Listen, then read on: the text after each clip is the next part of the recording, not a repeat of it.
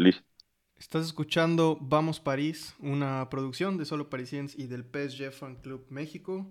Les habla su host Manu Mesa y me acompañan como siempre mis habituales co-hosts Gabriel Martínez, José Hernández y Rafael del Olmo. Muchachos, bienvenidos a, este, a esta nueva versión de Vamos París, ahora directamente desde Twitch. Es un gusto para mí estar aquí con ustedes y pues me gustaría saber cómo están, cómo viven estos días y, y cómo viven este día previo a un tan importante partido del Paris Saint Germain en la Champions League. ¿Qué tal, Gabo? Desde Monterrey, ¿cómo estás? Pues sacando acá las, las, este, las copas. Las principia, este, porque esto tendría que estar patrocinado por ellos. Este, Hay que trabajar en ello. Unas chelitas, sí, sí, sí, bienvenidos, buenas tardes, buenas noches. José, ¿cómo estás? Muy bien, también un martes, martes estándar, muy ajetreado, eh, un poco gruñón por, pues, saliendo y terminando el trabajo, pero ahorita se nos quita con una cervecita, no, no al nivel de la del Prezi, que siempre se consiente, pero, pero pues bueno, hacemos lo que se puede, ¿no? Rafa, ¿cómo estás? Bien, afortunadamente aquí destapando mi primer Jack Daniels, listo para que nos patrocinen estos señores pues este, sí, también con unos días muy ajetreados, he estado muy, muy afortunadamente con muchas cosas. Y pues del partido pasado, pues ya creo que no platicaremos, el tema es el, Madrid. Pues sí, todavía un poco enojado con ese partido, ¿no? Sí, sí, y, de hecho, pues va a tocar hablar, aunque sea un poco de, pues, de lo que se vivió en, en, en la pasada jornada, en la última jornada de la Liga contra el Niza porque, bueno, vamos a, aparte de que nos va a servir para dar un tiempo de que lleguen eh, todos los, espectadores, ya están manifestándose, de hecho, ahí por el chat. Eric Natanael nos dice buenas noches, ya hacía un falta un nuevo episodio a Les PSG. Bienvenido Eric y Rubes nos pone buenas noches y saludos desde Monterrey. Pues ahí tienes un paisano Gabriel, un saludo a Rubes.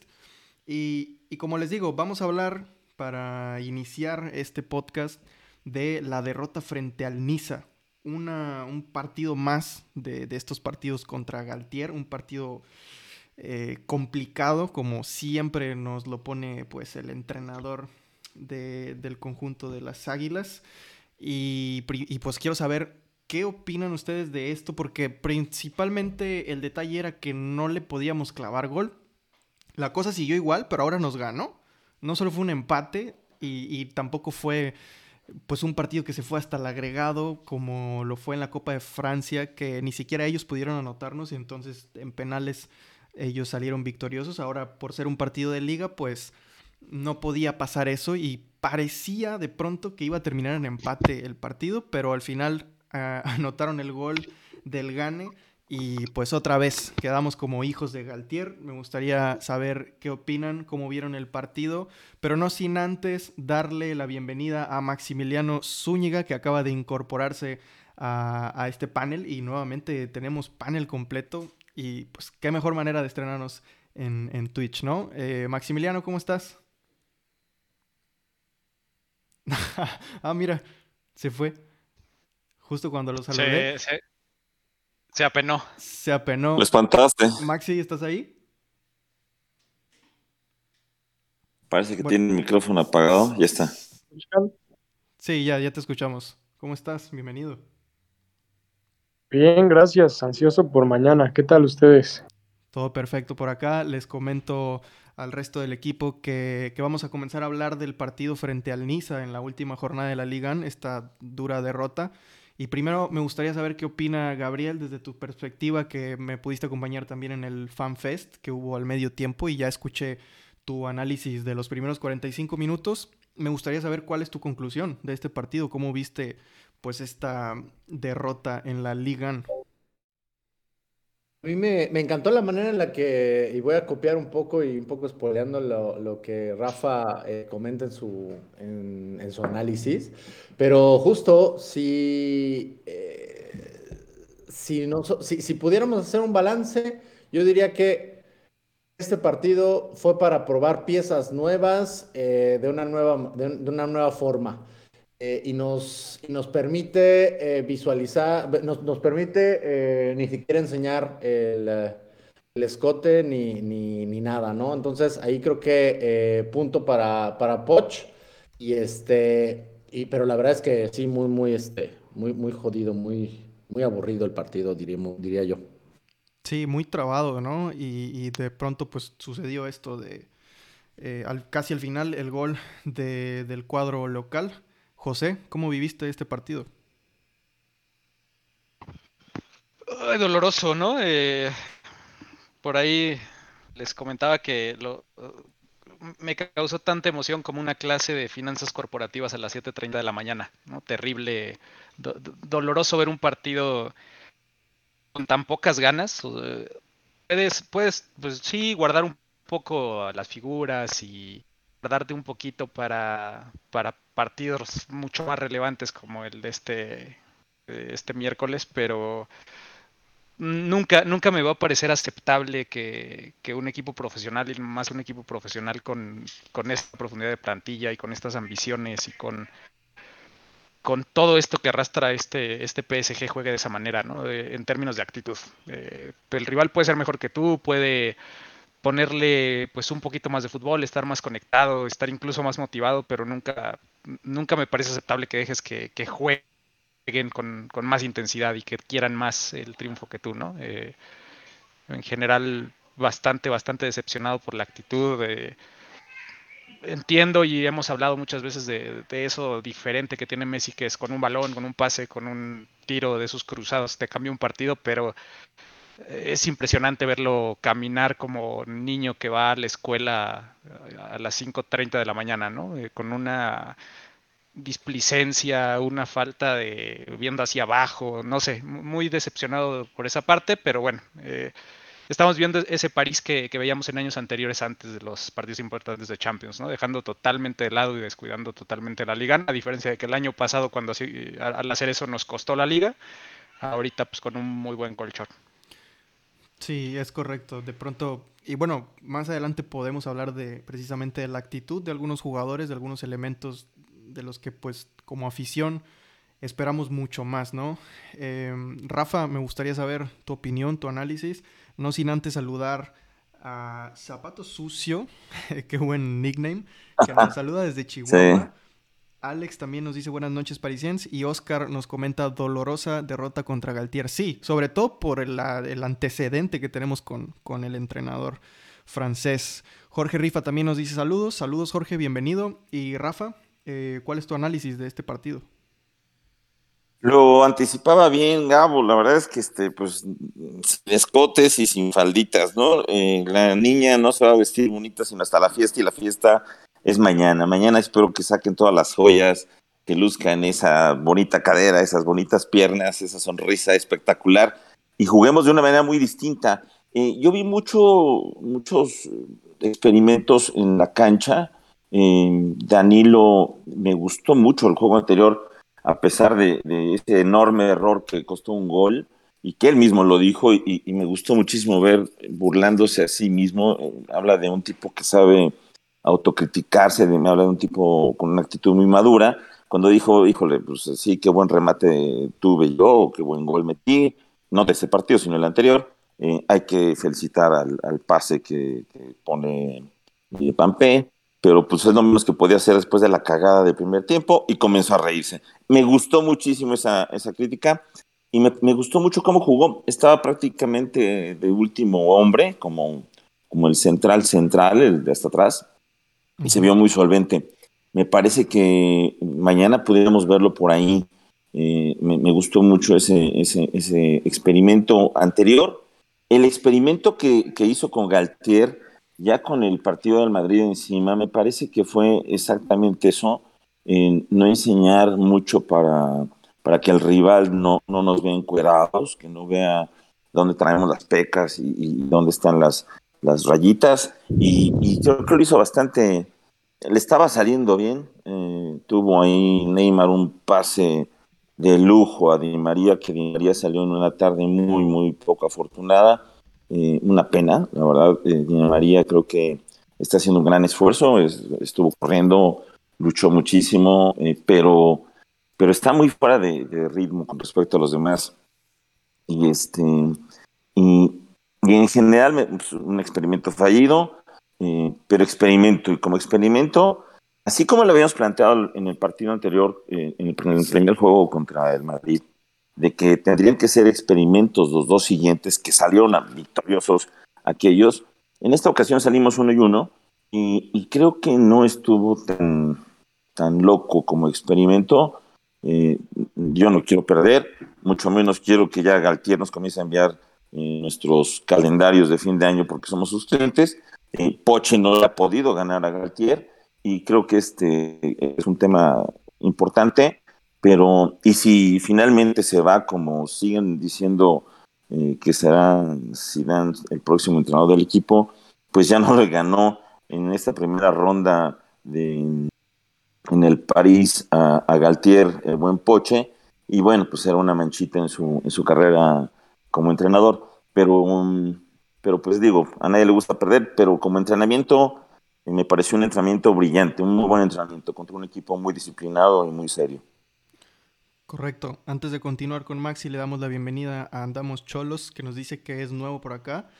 Em, y saludamos también a Melissa Martínez, que nos dice que aún está trabajando, pero que está presente. Lo, apreciamos mucho y, bienvenida, ¿no? Em, Maxi, me gustaría saber cómo viste el partido del pasado fin de semana, cómo viste la derrota eh, contra Galtier, cuáles son tus opiniones. Eh, como decía José, noté una actitud displicente de algunos. En general, un partido muy lento y desde mi punto de vista, pues el equipo tenía los pies en Niza, pero la cabeza en Madrid. creo que estaban un poquito más enfocados, tal vez, eh, pues anímicamente o no lo sé, en el partido de, mañana, ¿no?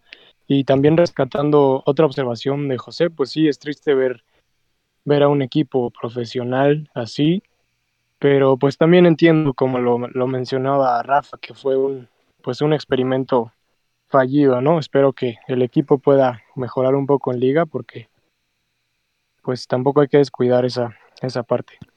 Sí, al final de cuentas yo concuerdo mucho con un comentario que leí por acá en el chat, me parece que es de Alex, eh, que dice que parece que solo le echamos ganas en los partidos importantes. Esa sensación me da desde hace ya algunos meses que he notado un crecimiento, una madurez del equipo en la precisamente o específicamente en la competición, eh, en la máxima competición europea. Y de pronto no sé qué tan positivo puede ser eso, porque sí, vemos recitales como la eliminatoria del año pasado contra el Bayern Múnich, como el partido del 15 de febrero contra el Real Madrid, pero también acá es importante, es cierto que en esta ocasión pues somos líderes y somos líderes absolutos, tenemos 62 puntos y estamos significativamente alejados de nuestro más cercano perseguidor, pero también ha sucedido, por ejemplo, la campaña pasada que no éramos líderes y, nos jugamos la liga hasta el último momento y la perdimos. Entonces también, eh, y además el ejemplo de este año, ¿no? Estamos eliminados de la Copa de Francia. Somos los máximos ganadores de la Copa de Francia y ya no estamos compitiendo por ella este año. Entonces, no es un no creo que sea una falta de respeto hacia las competiciones nacionales, pero sí creo que es un tema de concentración, de mentalidad, no sé qué habrá por ahí, pero habrá que solucionarlo, ¿no? Porque queremos ganar todo. Eso es a lo que aspira el Paris Saint Germain año tras año a ganar todo. Y, bueno, me, gustaría pasar al tema importante de esta jornada, al tema importante de este podcast, aprovechando que estamos rompiendo récord y es nuestro primer directo en Twitch. Tenemos 24 espectadores simultáneos, cosa número al que nunca llegamos en YouTube y no queda más que agradecerles y decirles que antes eh, perdón, decirles antes de pasar al siguiente tema que en este mismo directo vamos a anunciar al ganador del sorteo de la bufanda y el llavero oficial del Paris Saint Germain. Hoy se va a saber quién se lo lleva hasta su casa y ya lo verán más adelante, así que no se desintonicen y quédense con nosotros. Y sin más, vamos a pasar a hablar de lo que muchos quieren escucharnos hablar y también participar Em, la previa Real Madrid contra Paris Saint Germain. El cuadro parisino está actualmente ya en Madrid, ya se entrenaron incluso en el Santiago Bernabéu, por ahí sacaron unas fotos de Kylian Mbappé como era de esperarse y, y, ya se hicieron, la prensa española ya se hizo sonar en redes sociales con este tema.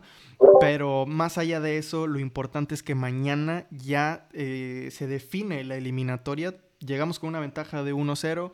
Llegamos después de haberles dado un baile en el Parque de los Príncipes, pero sabemos que es la Champions League. Sabemos que es una competición que carece de objetividad y lo importante está en los detalles. Entonces, pues vamos a hablar del partido. ¿Qué, ¿Qué, podemos esperar de este partido? ¿Cómo llegan? Finalmente Mbappé apunta a ser titular. Está Marco Berratti, está Marquinhos, están nuestros dos porteros. Eh, llega Neymar en forma, llega Messi. Llegamos prácticamente sin ningún problema. El único es Sergio Ramos y hemos sabido vivir sin Sergio Ramos eh, toda la vida, ¿no? Entonces, empezando por Gabo, ¿Qué crees que podemos esperar de este partido? ¿Cuál es tu sensación a un día de, o menos de un día, menos de 24 horas, de, que inicie este, este choque por los octavos de final de la Champions League? Eh, creo que lo hemos comentado en, diferentes ocasiones, ya no sé de quién sea el, comentario, pero eh, es el momento en donde sí tenemos que demostrar que ya estamos en ese nivel. Es un, es un partido en donde eh, el único, el único que nos ha dejado, no, no quiero decirlo en ridículo, pero que nos ha, nos ha eh, derrotado en esas instancias, no le hemos podido ganar, ¿no? Todavía. Entonces, este es un, un momento eh, importante para el, la en la historia del club, porque es el momento en el que una, como ya lo dijiste, ¿no? Tienes ventaja y tienes casi tu cuadro completo eh, y ya no puedes experimentar y será un partido en donde el mínimo error eh, nos costaría quizá la derrota, ¿no? Porque estaremos en su estadio, estaremos con una presión impresionante y estaremos con, eh, con un chorro de gente deseando que perdamos. Ya lo decía también Leonardo, somos un, un, club eh, que hoy todo el mundo, los ojos están en este partido del mundo por muchos factores, ¿no? El, tema de, de Kylian y el tema de Florentino, eh, la Superliga y todo el pasado que, hoy, que hoy nos tiene eh, aquí, ¿no? Entonces, creo que no solo es fútbol y allá afuera, cuando se acabe ese partido, nos verán, nos comenzarán a ver para arriba, a los ojos o para abajo, ¿no? Y creo que eso es lo que más se juega en estos, en este partido. Correcto. José, ¿cuál es tu previa a menos de un día de, de este importante partido? Mm, pues es un... Tal vez no tiene todavía el, el tinte de, clásico eh, europeo, por así decirlo, o de neoclásico europeo, para ponerlo en términos Liga MX, el clásico joven europeo, como, como sí lo tiene la rivalidad contra el Barcelona, pero creo que se han calentado mucho las cosas últimamente con el Madrid, ¿no? Desde pues, la situación con Kylian Mbappé, las intrusiones de, Florentino, el chiringuito haciendo de las suyas, la prensa española haciendo eh, profesional como siempre. Entonces yo creo que se le da pues unos ingredientes muy, muy interesantes y muy importantes y, también para el París, eh, pues el, como bien dice Gabo, dar ese paso, ¿no? Y, pasar ese escalón de, un equipo que no hemos logrado eliminar en, instancias definitivas, que ya dominamos en nuestra casa, que nos ha costado eh, visitar el Bernabéu, y pues también obviamente hay eh, algunos partidos con algunas decisiones arbitrales muy a lo, a lo Real Madrid, pero pero ahora está el, otro lado de la moneda, ¿no? Eh, y, pues teniendo ahí un poco de morbo es cómo va a reaccionar el arbitraje y la UEFA ante pues todo esto que ha pasado de la Superliga y, que el Real Madrid está también ahí, no precisamente en, las oraciones de Sefrin. Entonces es un partido con, muchos ingredientes, fuera de, lo deportivo, que son dos, eh, dos equipos importantes en Europa. Obviamente el Real Madrid con toda esa historia un poco inflada y un poco nutrida por la prensa siempre contra pues, los, nuevos burgueses, ¿no? Eh, el París que quiere ser parte de esa ilustración en, el, eh, en, los, en la forma y en, la estructura del fútbol europeo, eh, que, pues tiene también su, interés adicional. Entonces, yo creo que va a ser un partido muy tenso, un partido que se va a sufrir, Y, pues dependerá mucho de la actitud, ¿no? Y la mentalidad con la que salgan los jugadores. Yo confío también eh, que pues Messi salga con ganas de jugar, porque puede marcar diferencias importantes, ¿no? Y ver eh, cómo está Neymar retomando ritmo, eh, Mbappé en qué condiciones físicas está, porque pues tenemos el antecedente de la última vez que jugó medio tocado y no fueron precisamente, no fue precisamente una actuación para remarcar, ¿no? Sí, y es precisamente lo que nos comenta Rubes en el chat, que pues hay preocupación en el tema ofensivo y menciona precisamente eso, ¿no? Messi caminando. Em, yo esperaría, y creo que algunos vamos a estar de acuerdo, que el simple hecho de que sea la Champions League y, que sea este partido contra el Real Madrid y en el Santiago Bernabéu motive de cierta forma a Messi y podamos ver una, pues una mejor versión de él, porque parece que no, y, yo me he cansado de decirlo, pero el factor, el factor motivación, el factor mental es tan importante como muchos otros factores, ¿no? Eh, Maxi, ¿cuál es tu previa de cara a este partido contra el Real Madrid? Pues igual que ustedes, con la expectativa de que podamos ver a un Messi enchufado, eh, pues al Messi que habíamos visto con el Barcelona, ¿no? Eh, corríjanme, estoy mal. Creo que es el jugador visitante que más goles ha hecho en el Santiago Bernabéu.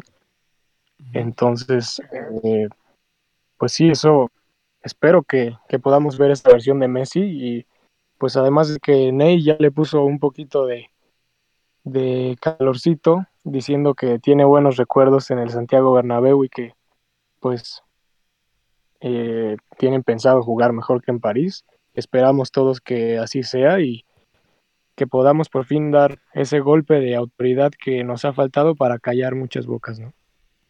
Correcto. Rafa, platícame tu previa de cara a este partido. Mira, el tema de, para empezar, yo no sé, Idrisa, qué diablos estaba haciendo ayer. Eh, qué patín le fue a poner ahí, qué pisotón le puso a, Bueno, eso nada más para ponerle un poquito como de condimento. Dos, el tema del entrenamiento de lujo con un sparring que no tiene el Madrid hoy en Europa, en, su liga española, en su liga local, que fue contra el Nice. Tuvimos el mejor sparring previo a la, pelea de lujo. Entonces creo que, creo que vamos a llegar como muy enfilados, muy bien entrenados. Pero tres, eso que mencionan es, fundamental, lo he escuchado, lo he leído y escuchado de eh, prácticamente en, todos los en todos los jugadores y todos los que han tocado el tema, el tema de la mentalidad, el tema de conectarse. Si salimos conectados, me parece que estamos preparados para ello.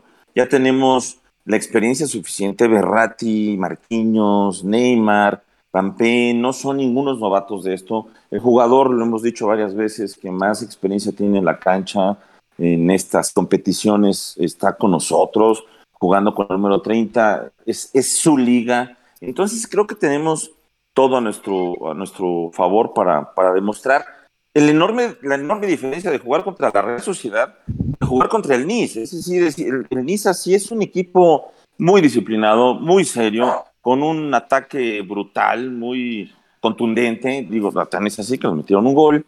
Eh, nos pueden haber clavado por ahí otros dos, pero estuvo jugando muy bien eh, esta, en su portero. La verdad es que Navas tuvo un par de intervenciones interesantes. Yo creo que jugador por jugador somos muy superiores a ellos.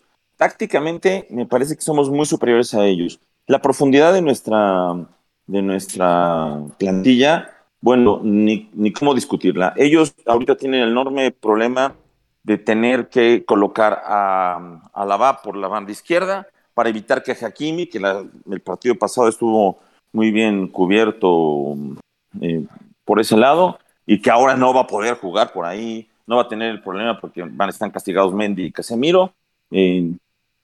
Por ahí puede estarse clavando Hakimi como un arma letal. Tampoco jugó en uno el partido en este sparring que tuvimos de lujo no entró en uno y me parece que por la otra banda también vamos a tener unas llegadas contundentes.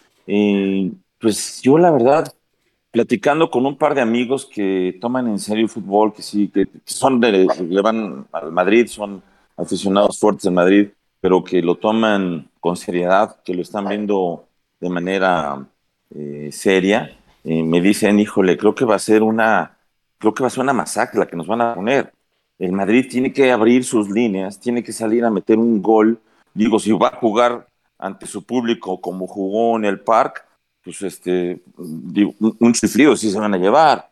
Eh, ellos van a salir con la motivación de la historia, del Bernabéu, nuestra cancha nueva, mira, Vampé, qué bonito estadio te construimos, etcétera. Y, nada más, porque realmente no tienen profundidad de plantilla. El tema de Cross, eh, para mí es fundamental, desde luego va a jugar, andan especulando, a diferencia de la transparencia de Pochettino que dijo, Vampé está 99% listo, aquellos dicen, si está 95%, 95% no jugará. me, me queda claro, va a jugar. Los dos cuadros se juegan la temporada mañana, eh, pero creo que tenemos la enorme oportunidad de demostrarle a la Liga Española que ya fue superada. Y por aquí leo un comentario que se me hace interesante de Oscar que nos dice, debemos salir con el mismo juego que en el park, no veo ningún problema para volver a tener siempre la posesión, pero lo que dice Rafa y todos, mentalidad y concentración. Me gustaría aquí que me ayudaras, José, con tu opinión. Em, ¿Qué crees, qué, qué, tan, qué tanto debe influir la forma en que juegue el rival para nosotros poder repetir nuestra fórmula, ¿no? Porque el Madrid realmente no dio para nada un muy buen partido. Es, también no nos vamos a quitar mérito del partidazo que, hizo el PSG, pero con una ventaja de 1-0 o con una desventaja en su caso de, 1-0, creo que no van a salir a jugar el mismo partido, además sin Mendy, sin Casemiro. Eh, por ahí parecía, parece o parecía que iba a entrar Camavinga por por Cross, Valverde por Casemiro y parece que siempre si llega Cross. O sea, el punto aquí es que van a haber cambios con respecto al partido de ida, ¿no? ¿Qué tanto influye el juego o la forma en que pueda plantear el partido Ancelotti a si nosotros podemos repetir la fórmula o si la vamos a intentar repetir o si vamos a salir con otro, con otro esquema de juego? Pues es que como desde hace unos 10 años, eh, Berratti es fundamental para lo que queramos hacer y para lo que podamos hacer, ¿no? Aquí yo creo que la parte importante es, eh, yo la, lectura que le di al partido de ida fue que el, Madrid buscó enfriarlo, tener un poco más el balón, buscar la salida a la volpista, eh, controlar un poquito los ánimos y, tantear un poco a lo que podía ser el, punch adelante del París, que, pues en realidad ha sido un poco más hablado que lo que realmente hemos visto, porque no veo una solidez ofensiva realmente estructurada, sino más bien chispazos. Pero creo que eso le jugó en contra al Madrid, ¿no? El intentar controlar el partido y tener un poco más el balón. Eh, yo vi de los primeros. Creo que también pasa por porque Pochettino se crece tácticamente en este tipo de partidos, ¿no? Lo vimos contra el Bayern, lo vimos contra el Barcelona en, el Nou Camp. Y, acá creo que pues ha tenido tácticamente su mejor partido porque esa presión alta y esa, ese intento de recuperar, recuperar el balón de inmediato, ese game pressing eh, intenso que, mandó en, ese primer partido creo que fue la gran diferencia, ¿no? Asfixiamos al Madrid en la salida, le quitamos el balón y, teniendo a Berratti, pues eh, eso se hace mucho más fácil, también te, abre muchas puertas para jugar y distribuir el, balón y tener un poco más de salida y tomar buenas decisiones, ¿no? Yo creo que cuando no está Berratti eso no se puede hacer y lo sufrimos y, lo vemos, ¿no? Eh, Berratti yo creo que es la pieza fundamental de este equipo desde hace muchos años y, pasará mucho por ahí. Yo creo que va a ser diferente este partido porque el Madrid va a, va a buscar desde el principio ser mucho más ofensivo, mucho más agresivo, eh, va a buscar eh, un juego un poco más vertical, va a intentar juego directo más, pues más basado en, en salidas rápidas con Benzema y no creo que vayamos a poder tener tanto el balón y recuperarlo tan rápido como, como la ida por el planteamiento que seguramente tendrá el Madrid, también pues por el hecho de que estamos jugando de visitantes y pues eso siempre pesa, ¿no? Eh, yo creo que el París tiene que ser muy inteligente y tiene que ser muy contundente, que eso es algo que, hasta cierto punto me preocupa porque hemos pecado mucho de eso, ¿no? Eh, incluso desde, desde el Final Eight eh, es una tarea que sigue pendiente porque se crean muchas oportunidades y, se crean muchas jugadas de gol importantes en, estos contextos que no se están concretando, ¿no? Y llámale Neymar, llámale Mbappé, llámale incluso Messi, eh, hay una cantidad impresionante de desecho a la hora de definir que nos está costando a veces eh, manejar los partidos de una manera más tranquila o incluso ganarlos. Entonces, yo veo un partido diferente a la ida, pero con una oportunidad muy grande de que el París pues juegue un poco más a la contra y, aproveche los espacios que sin duda van a haber. Correcto, nos deja aquí un comentario Chico B y nos pregunta, ¿creen que la presión del estadio sea factor mañana? Sí, ya lo comentaba Gabo, eh, vamos a estar en un estadio en el que la mayoría van a querer vernos perder y lógicamente los aficionados locales se van a hacer presentes de diferentes formas. Al final depende mucho de lo que decíamos, concentración y mentalidad por parte de nuestros jugadores. Eh, Melissa Martínez nos dice, del Madrid los que más me preocupan son Valverde y Modric. Ambos siempre saben dar la sorpresa. Es que podemos ser los más fanáticos del Paris Saint Germain y podemos de pronto perder objetividad, pero hay que decirlo, el Real Madrid es un equipo competitivo. Si bien eh, podemos debatir quién llega en mejor forma, quién tiene más profundidad de plantilla. Estamos hablando de que es un partido de Champions League. Cualquier cosa puede ganar. Ellos también tienen la experiencia de su lado. Em, hay que aprovechar las bajas. hay que aprovechar que no está Mendy, que no está Casemiro, que muy probablemente no va a estar Cross. Que de hecho Cross no hizo absolutamente nada en la ida. Pero bueno, eh, otro partido es, ¿no? Entonces también hay que aprovechar esa baja que sobre el papel es una muy importante porque nosotros también tenemos nuestras fortalezas. Por supuesto que se puede, ellos pueden argumentar que, a ver, Camavinga a los 16 años nos dio un auténtico baile en la Liga. Si bien es cierto, las próximas temporadas pues fue un futbolista muy discreto. Eh, en la última referencia que tienen, que fue contra la Real Sociedad, pues destacó porque anotó un golazo, ¿no? Eh, el portero, también por acá lo, leí en el chat, em, que nos comentó el Chilo, que el París eh, tiene ese aspecto importante que es el arquero belga de, del Madrid. Cuando el PSG jugó en liga contra el Nantes, se le complicó mucho anotarle a Lafont. Hay que decirlo, Lafont no porque sea joven y juegue en el Nantes es menos portero que muchos otros. Lafont es un muy buen portero desde ya hace algunos años, desde que estaba en el Toulouse. Y sin duda Courtois pues fue eh, determinante en el partido de ida, ¿no? Eh, Rafa, en este contexto me gustaría saber qué opinas, qué tanto va a influir el tema de los porteros. Primero, eh, vámonos con el Real Madrid porque tenemos preparado pues también un tema en cuanto a nuestros porteros, el debate de Donnarumma Navas, pero primero en el, en el tema Real Madrid. Al Paris Saint Germain se le dificulta meter gol. Creamos muchas ocasiones de gol y Madre Santa lo que sería eh, el estatus que tendría ahorita Messi si todas las asistencias o las potenciales asistencias que ha dado se hubieran aprovechado. Lo mismo para Mbappé, para Neymar, para Di María. No se nos dificulta meter gol y además de eso tenemos enfrente a uno de los mejores porteros del mundo. Algunos dicen que es el mejor portero del mundo. Eso ya lo considero una opinión más personal, pero me gustaría saber para ti, Rafa, qué tan importante va a ser Courtois en esta vuelta de la eliminatoria. Mira, yo creo que Courtois está jugando en una liga eh, pequeña para su capacidad. Sí es un gran portero.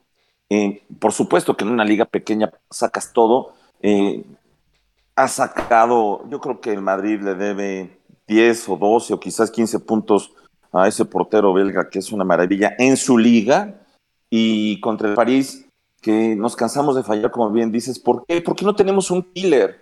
Sí, Mbappé es el mejor jugador del mundo, vale todos los millones que queramos, y Mbappé no va ni siquiera de, de líder goleador en la liga. ¿Qué pasaría con el París si ahorita tuviéramos a un killer como Cavani en sus mejores momentos, creo que estaríamos metiéndoles mañana seis o siete goles, pero sin ningún problema. Y no necesariamente por Cavani, porque entonces iba a llegar Nima por un lado, iba a llegar Di María por el otro, y etcétera. Pero, pero vaya, llegadas tenemos muchísimas. Cuando comienzan a decirme o leo que, que Van es un arma fundamental en el esquema ofensivo del equipo y sin Van no tenemos ofensiva y un largo, etcétera, yo les recuerdo eso, Van Pen siquiera es nuestro, nuestro líder en, la liga local. Es, un goleador hasta hoy mediocre, un jugador espectacular con una cantidad de estrés muy importante que desequilibra por la velocidad y, el buen toque que tiene, pero que no tenemos tristemente esa contundencia. Y ahí entra entonces en ese portero belga que me parece que sí es muy importante, pero que si mañana Messi, como suele acostumbrarse, eh, eh, veía yo al chiringuito y le guardé un tuit ahí donde decía tiembla París, ajá. Y yo creo que hoy que vieron a Messi saliendo del avión y, y visitando Madrid desde hace mucho tiempo, los que están temblando son, son los de las Cibeles, ¿no? Esos cuates deben estar preocupadísimos, porque Messi a ellos sí les mete los goles. A ellos no se les queda atorado en el poste. Neymar yo lo veo muy motivado y de veras le vi juegos de lujo. Sí, el gol que nos mete el Nice en el minuto 88 es porque en el minuto 87 y medio eh, Ney pierde un balón afuera del área rival. Eh, creo que eh, tienen un portero muy interesante. ¿Pasamos de una vez a los nuestros o, nos quedamos nada más hasta ahí, Manu? Antes de pasar a los nuestros, quiero tocar otro tema que tiene mucho que ver con, aprovechando que, vamos, que estamos hablando de Courtois y de lo que puede significar para el Real Madrid, eh, hay que hablar de los que le pueden hacer daño a Courtois, que son precisamente Messi, Neymar y Mbappé. Y, y, y, y Hakimi y, Nuno. Porque por las bandas, ¿por qué ponen a, a, ¿Por qué están especulando que Alaba va por, la banda? Porque le tienen terror a esos dos. Alaba es el mejor defensivo que tiene ese equipo y es un defensivo de primer nivel. ¿Cómo hubiera gustado que, en lugar de irse por sus sueños de niño se hubiera venido con nosotros? Bueno, no está aquí. Y, lo están usando para, contener a, nuestras armas más letales. Hakimi lo sueltas un poquito, va a meter dos o tres asistencias, van a terminar en gol o va a meter dos o tres riflazos, que quiero ver ahí, vamos a ver realmente de qué tamaño está hecho Courtois, a ver si de veras tiene la capacidad de, contener a esos, a esas, esos dos puntas, esas dos puntas son, son brutales, más que Di María, que ya Di María ya todos detinan sus globos, ya todos sabemos que viene un globo, y Di María también, y el portero también, y el árbitro también, y pone un globo y se la sacan. Bueno, aquellos dos no sabemos qué van a poner. Eh, Nuno cada vez está más confiado, cada vez está más, más adelantado, cada vez más, más agresivo. Y, me gustó no verlo jugando para, no, para que no se acuerde bien Ancelotti la velocidad con la que corre y en qué momento desborda. Me pareció muy bien que, estemos guardando nuestras armas ofensivas. Creo que además de ellos, nuestras puntas van a ser muy importantes, Manu. Sí, a ver, yo también estoy de acuerdo contigo que el potencial ofensivo de Hakimi y de Nuno es impresionante, pero vamos a ver qué tan bien puede o sabe Pochettino plantear ese sistema para que exista un equilibrio y podamos verlos em, en, en, lo ofensivo sin que nos afecte defensivamente, ¿no? Pero sin entrar en mucho contexto, porque es el tema, digamos, Mm, de, los temas más llamativos y de los jugadores que debemos esperar más porque en lo personal Hakimi y Nuno me tienen muy satisfecho. Eh, si bien han habido rachas por ahí medio flojas de, ambos, eh, se nota que tienen muchísimo potencial todavía y que ya son una realidad y que ya generaron un impacto positivo en el equipo. Pero de las personas que más esperamos son de estos tres en ataque y de pronto pues te pueden llegar a quedar a deber pero, pero es lo mismo, es el contexto, es la mentalidad, es la motivación, es la concentración. Y ya, sin meter tanto contexto, Maxi, ¿qué esperas de Messi, de Neymar y de Mbappé mañana? Bueno, personalmente, lo que todos esperamos, ¿no? Poder ver eh, a ese tridente como todos quisiéramos verlo, conectados, que se entiendan, eh, Perdón que haga esta referencia, pero se me, se me han hecho como en la última película de Hombre Araña que los tres eran súper poderosos y no sé qué, pero trabajando en equipo no se entendían.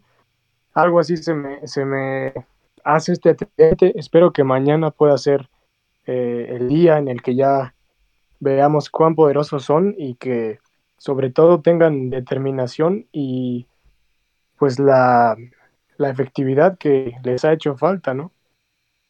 Sí, es correcto. Gabo, ¿qué esperas de, de los tres tenores, como le llama nuestro queridísimo y respetable Ciro Procuna? que le mandamos un saludo y, qué bueno que en el último ya no estuvo él. Eh, híjole, ¿qué te digo? Eh, para mí lo, que, lo que va a determinar el resto del partido son los primeros 15 minutos. Creo que eh, yo lo que espero de estos dos, de estos tres personajes va a ser la conexión directa entre, entre ellos y el medio campo. Creo que ahí es donde donde todo eh, termina por, por, caer en un lugar en donde no queremos que caiga, porque un Berratti, eh, lo hemos dicho, o sea, se desvive, corre, hace lo que tiene que hacer eh, y, distribuye. Pero de ahí se pierde el balón, lo vimos en el gol de, de, Nice y lo hemos visto en la displicencia notoria de un Messi, ¿no? y un Mbappé que si no le salen los primeras tres regates, y lo hemos dicho una y otra vez acá, eh, ahí se cae la en, moral.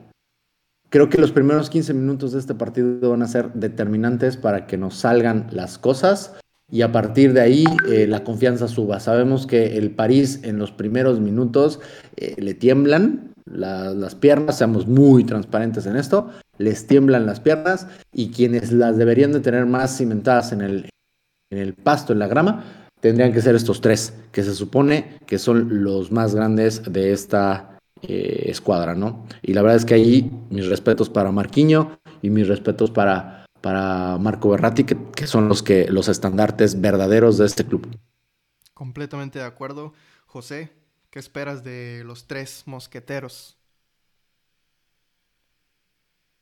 Eh, es difícil ahí porque yo creo que por muchas razones y, por muchas variables, desde los viajes a la selección argentina de Messi, luego el COVID, eh, por ahí alguna lesión de Mbappé, que, ha sido el que más presente ha estado, eh, la lesión de Neymar.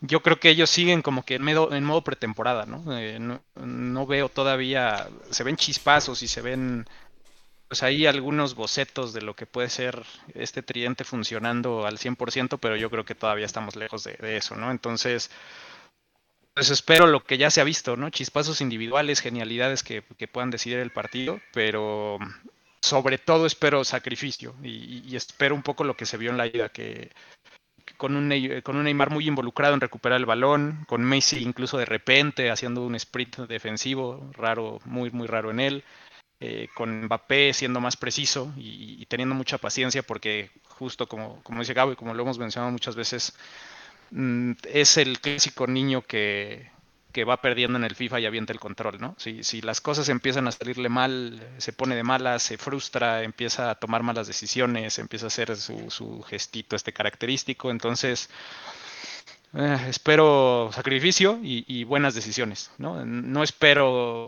una asociación brutal porque todavía no estamos en ese punto, pero, pero creo que individualmente pueden aportar mucho y sobre todo eso, ¿no? Ganas, ganas y sacrificio, porque va a ser un partido que hay que jugar con, el cuchillo entre los dientes. Sí, completamente. Eh, a ver, si bien es cierto, y, yo lo he dicho mucho, incluso me han juzgado por defenderlo tanto, eh, Messi ha tenido su aportación a nivel deportivo. Messi se ha involucrado mucho en la creación de juego. Por ahí en un artículo que, que publiqué, una persona lo analizaba, no recuerdo si fue un periodista, no recuerdo la persona, se me fue, pero alguien estaba analizando el nuevo rol de Lionel Messi, ¿no? Y básicamente el título de la nota era mismo talento, eh, más creación y menos goles porque realmente tiene, no anota tanto como se esperaba por ser o por tener el estatus que tiene Lionel Messi, pero sí está teniendo su aportación positiva. Hay un problema que es que tiene un perfil muy similar a Neymar, de pronto pues tenemos a dos números 10 y es normal que de pronto choquen y se crucen y todo esto. Pero lo ha hecho bien, lo ha hecho bien deportivamente, yo estoy conforme con la aportación que ha dado, pero tengo muchas ganas de verlo realmente sudar la camiseta. No, no recuerdo, creo que el gol, su primer gol en Champions League y creo que fue el primero en general. Eh, fue la última vez donde lo vi gritar, donde lo vi emocionarse, donde lo vi sudar la camiseta. Y tengo muchas ganas de ver a ese Messi, porque eso es lo que precisamente necesita el equipo en estas instancias de la Champions League, como bien eh, señala José. Y... Bueno, pero el gran, problema, ahí es que es insustituible. Entonces, si, si te está dando un partido mediocre, no lo puedes sustituir. Pues eso... Ese es el gran problema de Messi. Sí, objetivamente hablando, de que se puede sustituir, se puede sustituir. Ahora, ¿lo va a hacer Pochettino? Pero, pero, pero, perdón, Manu, perdón, Manu, pero ¿con quién lo sustituyes, Gabo? Es que además de que efectivamente por el tema mediático y por la historia y por la trayectoria es insustituible, ¿por quién lo sustituyes? ¿Por Paredes que viene lesionadón?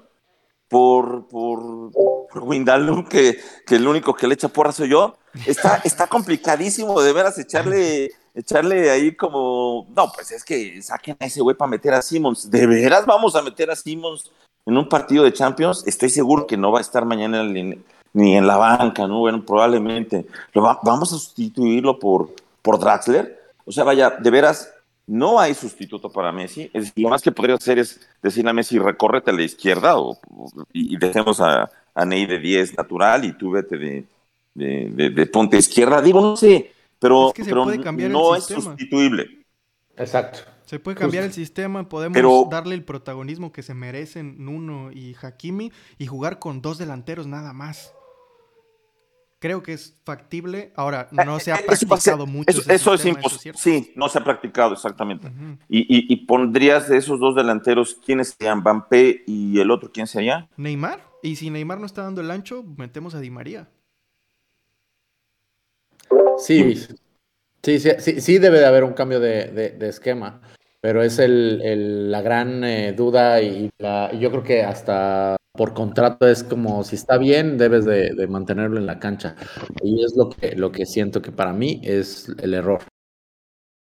Sí, es correcto. Y ahorita ya nos diste, Rafa, tu opinión con respecto a la importancia en cuanto a ofensiva que puede tener Nuno y Hakimi, pero quiero escuchar de forma más explicada qué esperas específicamente de Messi, de Neymar y de Mbappé en el partido de mañana. De Messi te espero dos goles, de veras yo creo que se va a querer despedir del, del Bernabéu porque le vuelva, para que le vuelva a tocar jugar en el Bernabéu eh, el siguiente, la siguiente Champions, de veras está en chino, ¿no? O sea, ser una cosa muy extraña. Es probablemente su, su despedida del Bernabéu y, yo creo que lo va a querer hacer de, manera gloriosa. Tiene ahí el tema de cómo se despidió Cristiano Ronaldo, pues no sé, pero él sí va a querer despedir con dos. Entonces yo creo que mañana, si hay un partido en el que Messi ha estado preparando mentalmente, es el de mañana. Neymar también lo dijo, mañana es mi partido, ¿no? Y yo creo que, que traen una asociación eh, muy interesante esos dos y, mañana debería ser. Coincido con, con, Emma en el tema de, de Mbappé, eh, de que si comienza a hacer sus berrinches, en lo que no coincido es que lo he visto hacer berrinches y después clavar un gol. Sí está, sí está un poco, sí está muy conectado el, cuate con, con el tema profesionalismo. No está metiendo goles, pero sí es un tipo muy profesional. Es un tipo que nos está demostrando que, si se va, se va a ir sin reproche alguno. y, como tridente, no se han terminado de acomodar. Eh, sí festejan juntos, sí los veo echando eh, relajo y, muy camaradas y estas cosas, pero sí veía más conectados a Neymar y a, y a Mbappé hace dos Champions, cuando llegamos a la final sí los veía mucho más colegas que ahorita. En ese momento veo a, Mbappé mucho más llanero solitario, sí, con muchos pases, sí, le, pone una asistencia brutal a, Danilo y lo que me digan, pero, pero sí veo que está siendo un poco más individualista, está queriendo brillar y con toda razón, digo, para eso son los grandes jugadores, para, para tener ese, ese brillo. Eh, yo espero dos de Messi mañana. De los otros dos no me atrevo a decirlo, pero yo creo que Messi sí va por dos goles. Ok, también nos comenta por aquí Oscar, es cambiar el circuito de juego cuando sale alguno de los tres de arriba, ya que es complicado que alguien cumpla el rol de alguno de ellos. El más parecido es Ángel Di María, y es cierto, el, detalle aquí es eso que mencionamos, ya no hay tiempo de hacer pruebas. Definitivamente Pochettino mañana va a salir con un 4-3-3, de pronto uno de los mediocampistas se va a incrustar entre los dos centrales y vamos a, a ver algo de eso, ¿no? No creo que haga experimentos para este partido tan importante.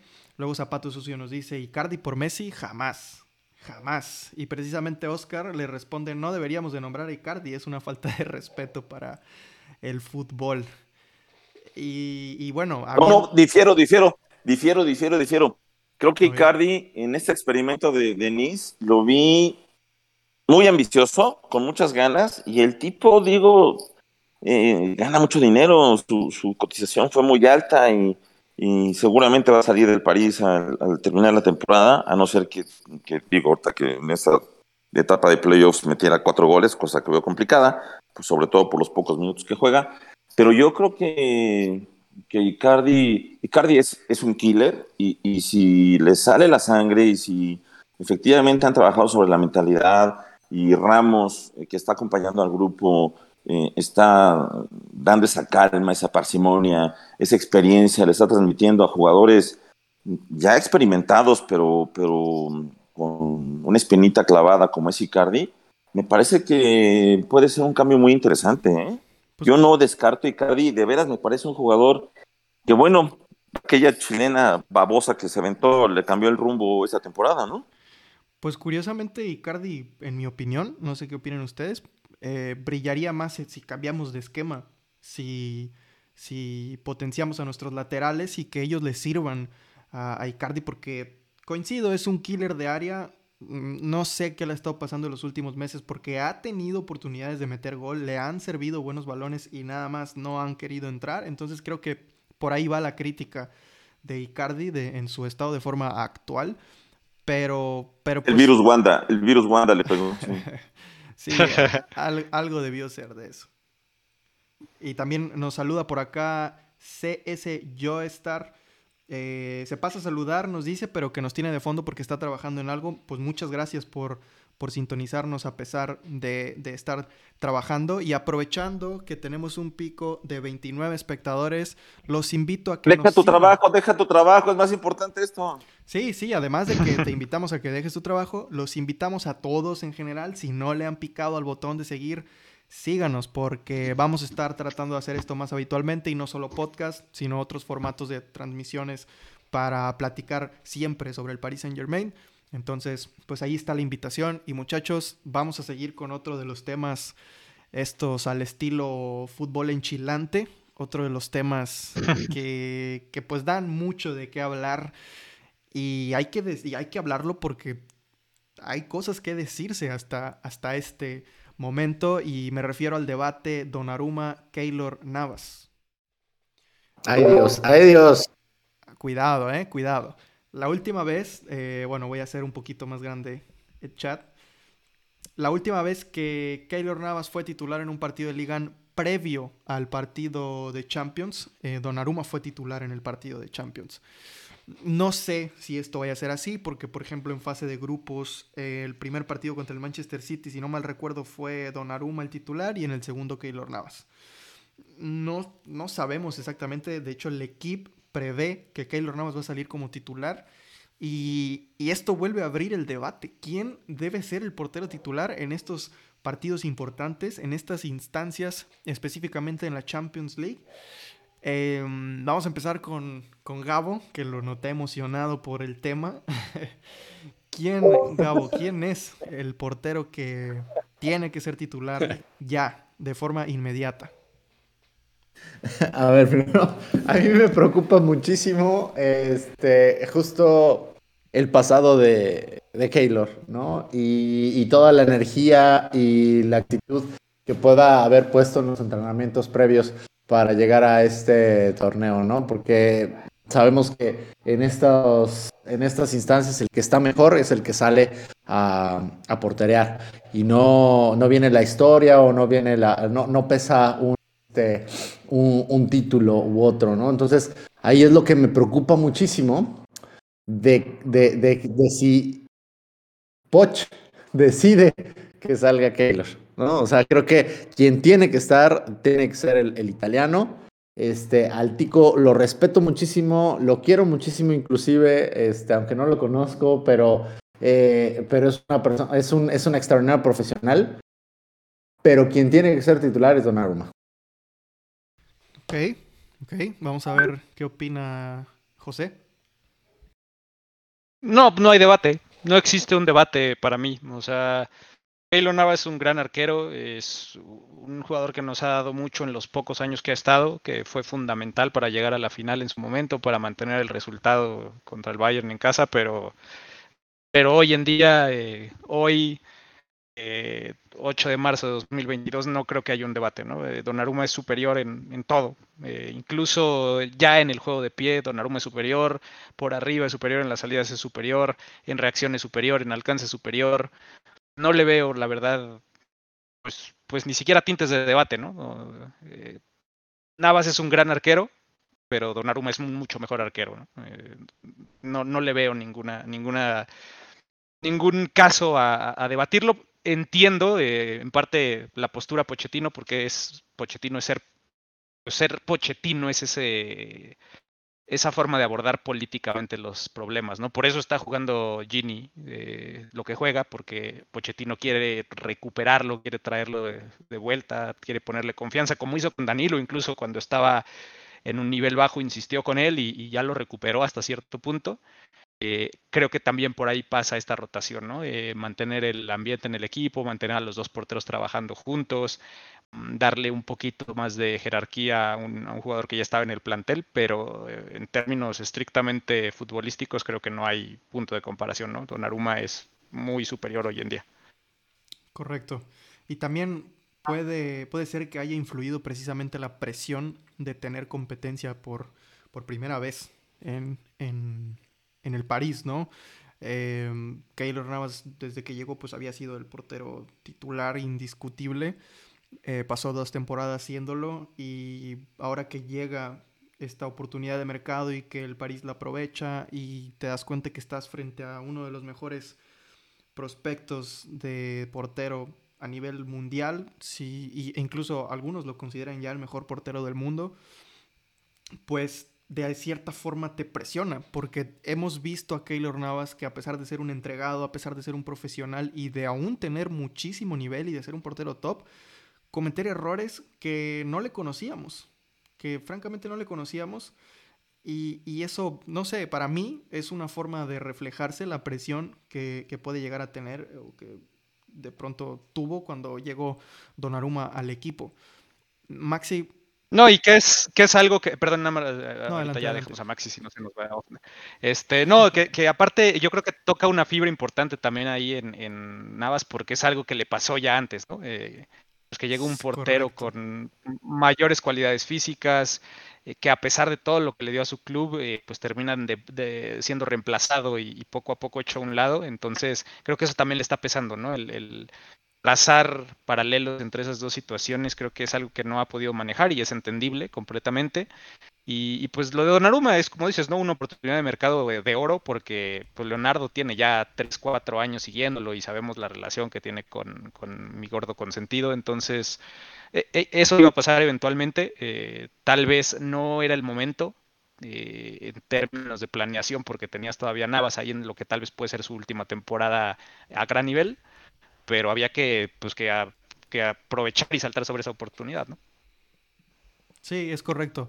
Nos ponen por el chat, eh, voy a confirmar el usuario, Otavia M, que el equipo justo dijo que Donnarumma va a ser el titular hace algunas horas.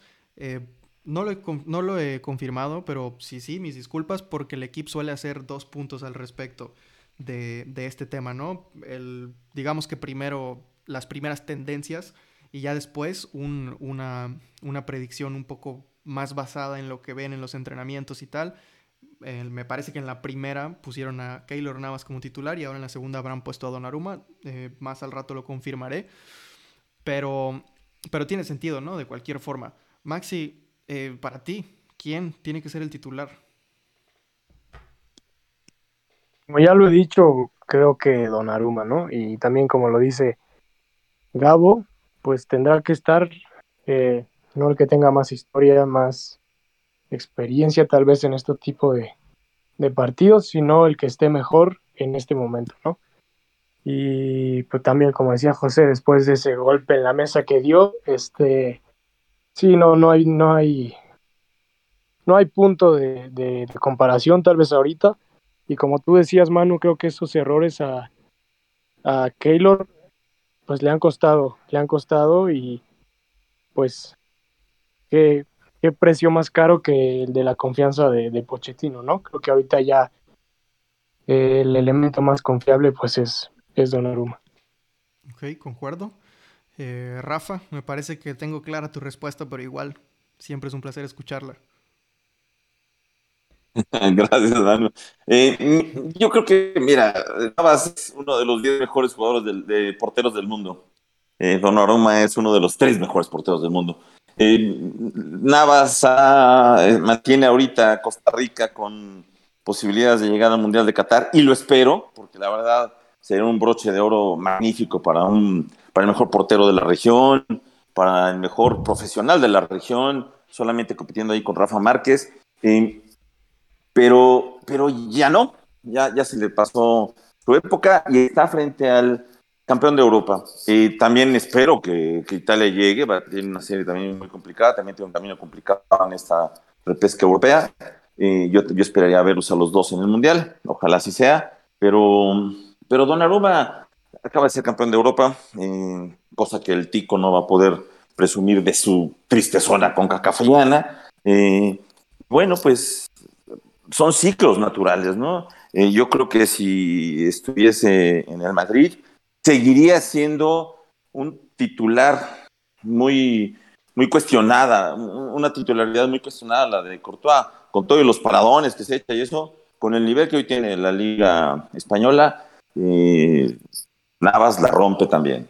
Eh, pero, pero ya está en la Liga Francesa, donde tenemos de veras a unos defensas de otro tamaño, a unos delanteros con otra definición, a unos estrategas eh, de muy buen nivel y, se ha curtido acá, pero pues es otro ciclo, son, son temporadas, ¿no? Y, y vaya, pues este, ya, ya pasaron los sopranos, ¿no? Ya se acabaron los sopranos, ya se acabaron Game of Thrones, pues vamos a buscar otra serie.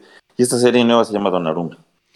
Sí, la, la diferencia ahí, lo, lo que habría que recalcar es que en tu analogía no se refleja el dolor que se siente para uno desprenderse o aceptar que ya le toca a otro. Más bien la analogía debería de ser es como cuando quieres mucho a una persona, pero te das cuenta que, que ya no jala la cosa y que hay que partir. Porque... Manu, ¿nos tienes que decir algo? ¿Cómo? que si nos quieres decir algo. No, no, no, no. No, ya para, para nada. subliminal en el, en el, camino. Para nada. Ya no, no. ¿Alguna confesión que queramos hacer pública? No, para nada, para nada es un ejemplo. No, hasta que nos diga, este, de Keylor es como cuando te chapulinean a tu novia, así como le pasó en el Real Madrid, acá le está pasando, igual que a mí, este, hermano. Por favor, si quieres decir algo. No, no, no, eso sería el duelo de Keylor. Yo lo estoy viendo como, a ver, a nosotros se nos complica desprendernos de un profesional como Keylor Navas que, que nos sí. catapultó. Nos, nos puso sí. en un nivel en el que, nos duela o no, no estábamos. Nunca habíamos tenido Así un portero de primer nivel como Keylor Navas. Y nada más para dejar claro, este ejemplo, esta analogía que puse no tiene nada que ver con la realidad. Solamente quiero expresar. Al menos con la tuya. Al menos con la mía, ¿no? Y solamente quiero, sí. quiero dejar bien en claro que me pesa, me pesa decirlo, pero yo también, y se me hace una respuesta relativamente sencilla. Eh, Donaruma. Donaruma tiene que ser es, el, el, el, el, portero titular. Melissa nos pone por el chat, es duro decirle adiós a Keylor. Nos llevó a una final de Champions en su primera temporada durísimo, y en la siguiente fue durísimo. clave contra el Bayern. Sí, Totalmente, totalmente de acuerdo. Y muchachos, nos falta. Yo estaba enamorado de Tony Soprano. Y yo estaba enamorado de Tony Soprano y yo estaba enamorado de, de, de, Tyrion Lannister y, y, se acabó la serie y bueno, pues ahora tendremos que buscar este, nuevos personajes con quien, este, a quien aplaudirles, ¿no? Sí, correcto. Nos quedan dos temas con respecto a la previa Real Madrid-Paris Saint-Germain. Posteriormente vamos a anunciar al ganador del sorteo de la bufanda y el llavero oficial del PSG. Y después un bonus de un tema, pues más a modo reflexivo que, informático. Ya verán de qué se trata. Pero vamos a continuar porque pues este tema también tampoco puede faltar, el contexto lo amerita, de haber sido otro equipo a lo mejor no estaríamos hablando de esto, de jugarse en el Parque de los Príncipes la vuelta tampoco, probablemente estaríamos hablando de esto, pero hay que hablar de pues del morbo que rodea en este partido a Kylian Mbappé. A ver, yo de entrada sé que hay alguien aquí al que le gusta mucho hablar de, de, de, Mbappé, del comportamiento de Mbappé, de la comunicación de Mbappé con respecto a su futuro y tal. Y evidentemente estoy hablando de José, así que va a ser al primero al que le pida su opinión. Ya la prensa, José, la prensa española, está sacando fotitos de Mbappé flipando con el Santiago Bernabéu, ya como diciendo, ay, todo esto va a ser mío. Y, ya se hicieron mil historias, ¿no? Eh, Mbappé ha dicho que quiere ganar el partido, ha dicho que quiere eliminar al Real Madrid. Eso no es suficiente para la prensa. Todo es un guiño hacia el Real Madrid. Y lo más vergonzoso que me parece a mí es que la afición, al menos un gran sector, no todos, porque sí he leído algunos aficionados respetables del Real Madrid, un sector de afición merengue quiere ovacionar a Mbappé. No si mete un hat-trick, no si mete un gol, no si da una auténtica repasada al Real Madrid. No, no, no, sin empezar el partido. Nada más por tratarse de Mbappé, ovacionarlo. Sobre todo esto, José, me gustaría que me dieras tu opinión. Pues para fantear, ¿no? Creo que le dicen los chavos ahora a ese tipo de actitudes. Correcto. Pues normal, ¿no? Es que el fútbol ha cambiado mucho eh, en los últimos 15, 20 años y, hay mucha gente que ya más bien es seguidora de un jugador que de un equipo, ¿no? Eh, por ahí le va a un jugador y después tiene un equipo y eso es tristísimo. Eh, en parte, la, cuestión de la comunicación de Mbappé pues, no me sorprende. la entiendo hasta cierto punto, no la justifico, pero yo no la justifico pues, de mi óptica como aficionado de total corazón del, PSG. Pero está en una negociación al final, y está en una negociación donde él tiene todo el poder, ¿no? Porque Mbappé, Mbappé hay uno en el mundo y clubes para los que Mbappé puede jugar hay muchos. Y, el dar largas y el ser un poco ambiguo en la comunicación y, el hablar pues un poco escondido de ciertas cosas, medio dan, abriendo la puerta para un lado y luego para el otro, es parte de todo esto, ¿no? Porque entre más alargue la conversación, entre más alargue la negociación, eh, más poder tiene él, ¿no? Y los clubes cada vez van a estar sacando más y más y más y más cambio del bolsillo trasero para intentar convencerlo, ¿no? Entonces él está en su papel. Eh, no me agrada personalmente la forma de hacerlo porque pues pues yo lo veo con mi óptica de afición al París, ¿no? Y, y, no me gusta que de alguna manera esté pues diciendo por un lado que agradece al club y que también era su club de la infancia eh, en el ámbito local, pero que luego eh, pues está el Real Madrid y que etcétera, ¿no? Entonces es difícil de juzgar eh, objetivamente, pero al final creo que está haciendo su trabajo, su entorno está haciendo su trabajo, están buscando asegurar, espero yo, su, su futuro financiero y su futuro como marca, porque ya en este en este nivel, eh, pues los jugadores dejan de ser solamente jugadores, ¿no? Y, por ahí se veía muy claro en el documental de Neymar, ¿no? Cuando su papá le dice, pues es que vas a jugar a lo mejor otros cinco años, pero yo tengo que ver por, por el resto del negocio, que pues obviamente de ahí viven como 45 personas, incluidos ellos. Eh, y, eso es muy claro, ¿no? Tienen que aprovechar este momento en el que son figuras mundiales, en el que tienen eh, a, multimillonarios eh, a sus pies, en que tienen a gobiernos a sus pies, en que tienen marcas mundiales a sus pies y, tienen que asegurarse de, que pues la carrera de un futbolista es corta y tienen que pues sacarle lo más que se puede en términos monetarios. Luego viene esa parte romántica y de su sueño cuando tenía 14 años y veía en las madrugadas el póster de Cristiano Ronaldo sin playera, pues ya son otras cosas, ¿no? Pero si es un jugador y si es un, una persona tan calculadora, tan fría, tan profesional como se pinta él, mismo, yo creo que su decisión tiene que pasar no por querer jugar en el Bernabéu o querer jugar en el club más grande de la historia de los universos conocidos, ¿no? Sino más bien por apuntar a, a qué proyecto tiene en el futuro más tracción, en donde hay más oportunidades de crecer en términos futbolísticos y en términos incluso hasta políticos, ¿no? Porque pues tú prácticamente puedes negociar con, con Qatar y con el gobierno francés cosas a futuro, ¿no? Cuando tu carrera termine y, garantizarle el futuro a cinco o seis generaciones después de ti. Entonces yo creo que pues es algo que tiene que tomar mm, pues con, con un análisis muy objetivo y creo que tendría que estar rodeado de gente que, que lo aconseje bien, no, no como se rumora que su abogada le dice vete al Madrid así a la ligera, ¿no? Sí, completamente de acuerdo con lo que dices. Y antes de continuar con los demás, vamos a darle la bienvenida a Juan, que por fin llegó, el jefe de grupo, llegando una hora diez minutos tarde a la clase. Mira, nomás, pero bienvenido Juan, es un gusto que ya estés aquí con nosotros. Estamos muy enojados, Juan. Sí, No, no, no. ¿eh? Está calificado como traición esto, Juan.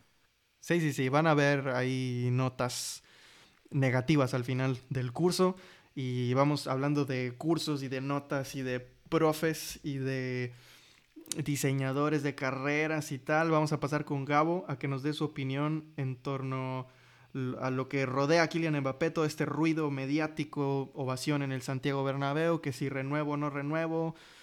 Eh, ¿Qué opinas sobre esto, Gabo? ¿Y de alguna forma tú crees que esto pueda motivar o desmotivar a, a Mbappé? Mm, claramente es, una motivación eh, para él. Pero, o sea, muy, muy, muy en, muy en mi perspectiva, desde la honorabilidad de un, de un individuo, eh, yo respetaría mucho más a Mbappé en el momento en el que estuviera totalmente concentrado en el trabajo que hoy le permite eh, visualizarse como el máximo deportista y, con el respeto de todos los, franceses, pero el más, máximo deportista de, Francia, ¿no? Entonces, creo que ahí es donde, donde yo empezaría a visionarlo como un gran atleta en el momento en el que eh, no genere estas... Estos, ¿cómo decirlo?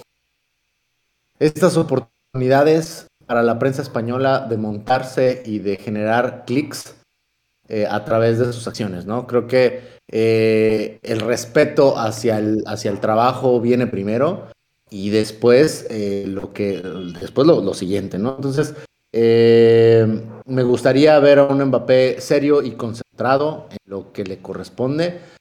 por supuesto, emocionado por lo que representa estar en un, estadio como lo es el Santiago Bernabéu y anotando goles en lo que podría ser su casa, no lo sé.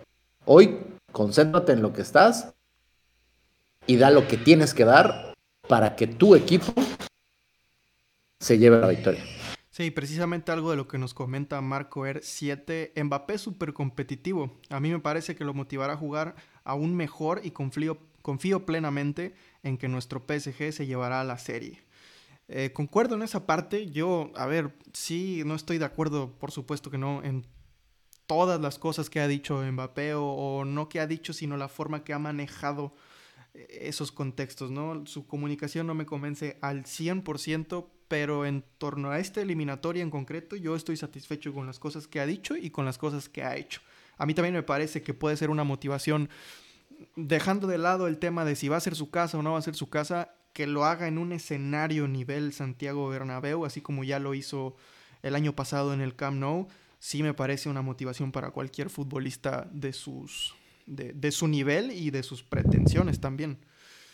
Em, Rafa, ¿qué opinas sobre todo el ruido que se genera alrededor de Mbappé y cómo esto puede influir en el partido de mañana?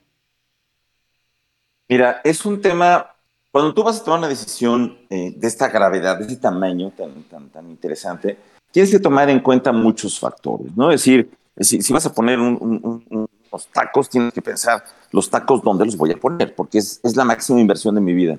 Entonces, pues la taquería tiene que estar bien ubicada y tiene que tener buen financiamiento y tiene que tener una buena afluencia de clientes y tiene, eh, tengo que poder pagarla y dónde voy a poder recibir más dinero. Es decir, ¿y, qué tal me llevo con, los vecinos y qué tal me llevo con la, con la, con la alcaldía o con el jefe de colonia o con el que manda por acá? Es decir, tienes que tomar en cuenta un montón de aspectos. Si tomamos en cuenta, por ejemplo, el aspecto político, a la hora de tú medir nada más a esos dos, al París y al Madrid, pues digo, no hay, no hay punto de comparación. Eh, París tiene mucha ventaja sobre Madrid, porque no vamos a ver nunca al rey de España recibiendo a, a, a, a Kylian o, al, o, al, o la alcaldesa o, o, al primer ministro. Eh, no vamos a ver a ningún español importante eh, político eh, dándole una bienvenida calurosa, real y, de larga duración a Kylian. Dos, el tema, por ejemplo, deportivo tú volteas a ver el Deportivo y dices, bueno, está bien, eh, el Bernabéu es un estadio nuevo con una inversión de 1.200 millones de, de, euros, es algo importante. Sin nada más que del otro lado tienes a un equipo que ha invertido más que nadie, solamente comparado con, con el City y con algunos otros clubes eh, ingleses, eh, con una inversión, por ejemplo, en un en un centro de entrenamiento de 350 millones de euros. De entrenamiento. Y bueno, le, nos vamos al tema económico. El París te va a pagar 50 millones de euros. Después dijeron que no es cierto, lo desmintió Leonardo. No, lo que Leonardo dijo fue, lo último que vamos a poner es la cifra, porque lo que menos nos preocupa es eso. ¿Por qué? Pues porque hay una capacidad económica que el Madrid no la tiene. Ganar 50 millones de euros no es una cifra estratosférica, es lo que ganan eh, tres o cuatro corebacks de la NFL, es lo que gana ahora Verstappen en, con Red Bull y es lo que puede ganar varios tenistas en una temporada. Es decir, en términos sueldos, eh, quitando lo que es patrocinios. Es decir, es una cantidad muy importante, pero inalcanzable para el Madrid, porque el Madrid tiene que mantener una serie de estrellas y no tiene la forma de convencer a sus eh, socios, a sus dueños, a sus inversionistas de que valga la pena meterle un poco más, porque difícilmente los vas a recuperar. Luego, nos vamos a la parte histórica. Históricamente, pues ahí sí el Madrid aparentemente sería muy superior al país en términos deportivos. Pero entra lo que dijo Gabo, te vas a convertir o tienes la posibilidad de convertirte en el mejor deportista de la historia de tu país contra pasar a competir contra Cristiano Ronaldo, contra Alfredo Di Stefano, que no tiene punto de competencia, ese, señor hizo al Madrid, y, contra un montón de estrellas que han pasado por ese club, que es un gran club, por supuesto. Es en el único lugar donde podría haber yo algún tipo de equilibrio. Y, luego vienen los aspectos, no sé, sociales. Mañana nos comentas, yo no lo había leído, que eh, hay un sector del Madrid esperando ovacionarlo. Le quieren enseñar más cariño que lo que puede tener en, en París. Eh, ¿Será cierto? ¿De veras? Eh, ¿Se sentirán igual los aplausos en el Bernabéu recién estrenado que en el parque de toda tu infancia? Porque ese era el, el tú tenías como ilusión jugar en el Madrid que no conocías. Tú tenías ilusión de ser el Cristiano Ronaldo, eh, pues lo tenías en un póster, pero a donde sí tenías chance de ir y que seguramente fuiste fue al parque. Y al parque de los príncipes lo tenías a la vista y llegaste a jugar y la rompiste ahí. Híjole, de verdad es para, para pensarlo. Creo que cuando tú comienzas a analizar todos los filos que tiene una decisión de negocios. Y la ventaja, desde luego, es para, para el París. Y yo no veo a Bampé tomando una decisión por ese lado. Si me pones a compararlo contra el Liverpool o el United, que si el United se queda sin, sin Champions, ya hasta Cristiano dijo que estaría buscando, venía a jugar con nosotros porque no, no aguantaría tener una temporada sin esa competición, pues también estaría descartado. El City necesitaría una figura brutal y habría la chequera también de manera tan importante o más como el París y el, el, proyecto deportivo también es muy serio y convertirte en la figura histórica de un, de un club que no ha ganado tampoco la Champions, pues también tiene su, su mérito. En fin, ya no entraría nada más en Madrid en competencia. Por eso esas chantajes que de repente vemos de que si nos rechaza ahora, se olvida de nosotros. Ay, princesa, por favor, se te están rasgando las medias. Pues yo creo que se debería de quedar por acá. Y si no se queda, pues él se la pierde. Porque va a tener que competir contra el figurón de Alfredo Di Stefano, que a ese no lo supera ni Cristiano Ronaldo, más Hugo Sánchez, más el buitre butragueño y más dos que me digas juntos. Sí, bueno, concuerdo en prácticamente todo lo que menciona Rafa. A ver, también si se tiende a, ¿cómo lo puedo decir? Se tiende a hablar mal de lo que está haciendo, por ejemplo, Macron, que no me voy a meter en temas políticos, yo no sé que, cómo sea el, gobierno de Macron, pero se tiende a hablar mal de, que lo está haciendo, de que lo está tratando de convencer de quedarse en el París. Eh, la, la alcaldesa de París también, el presidente de la Federación Francesa de Fútbol también, eh, lógicamente el emir de Qatar también. Se habla muy mal de esto, pero también, como dijo en, su momento José, hay que pensar en un todo. El fútbol no es eterno, en algún momento te vas a retirar y lo más seguro es que estés muy joven cuando te retires y hay que pensar en el futuro, en, en asegurar tu vida y la vida de a lo mejor las personas que quieres y, nada más de imaginarme los beneficios que te puede traer tener a Francia de tu lado como país, a Qatar de tu lado también como, como país, eh, a la alcaldesa de París, al presidente de la Federación Francesa. Son muchísimos los beneficios que podría tener para Kylian Mbappé y además de que pues vamos a, a, ser honestos, ¿no? Es, es casi seguro que si se queda eh, va a ser el mejor pagado del mundo. Y, Mira, Manu, eh, ahora que lo mencionas, eh, Macron es, es, un tipo de, de, corriente liberal, es decir, es un, un, cuate casi sin partido. obviamente ya tiene sus grupos políticos que lo apoyan, pero es un tipo que no se identifica con un partido político en particular. La alcaldesa es, es de izquierda. Y, la derecha también lo quiere. Y, los, y los negros y los africanos y los blancos, por todos lados lo quieren. Es decir, no hay duda. Y en términos deportivos, se me olvidó mencionar ese tema, cuando tú analices también el aspecto deportivo dentro de esos criterios de dónde me quedo, algo que me encantó ver es la convocatoria de mañana. Están Evin B, Simons y Michut. Tres jóvenes que tienen, que, que me, para mí representan, por lo que estoy viendo, el futuro eh, a cinco años del equipo. Ojalá, ojalá hayamos aprendido de todas esas experiencias que, que terminaron mal, pero creo que esos tres se van a terminar convirtiendo en el complemento de Berratti, Marquinhos y Kimpembe y, y, van a ser un, un, cuadro muy talentoso y están convocados para mañana eh, con un señor Sergio Ramos que está jugando de asesor eh, deportivo, eh, de consultor espiritual y, y psicólogo de cabecera del partido de mañana, y, están aprendiendo todo eso, y están viendo cómo llegan y cómo salen y cómo los reciben en el hotel, y, todas esas partes, ¿no? Esa parte deportiva, ¿de veras la tiene el Madrid? Porque yo me acuerdo así como que el último es el asesino Asensio, al que han estado eh, subiendo al a, otro asesino que es Nacho, que son, son, son cuates que bien pudieran jugar para la barra del Querétaro, ¿no? Son unos cuates que sacan el hacha a la primera de cambio y, Carvajal y esos, de veras es un cuadro eh, espectacular y, con un proyecto deportivo interesante. Pues yo creo que no.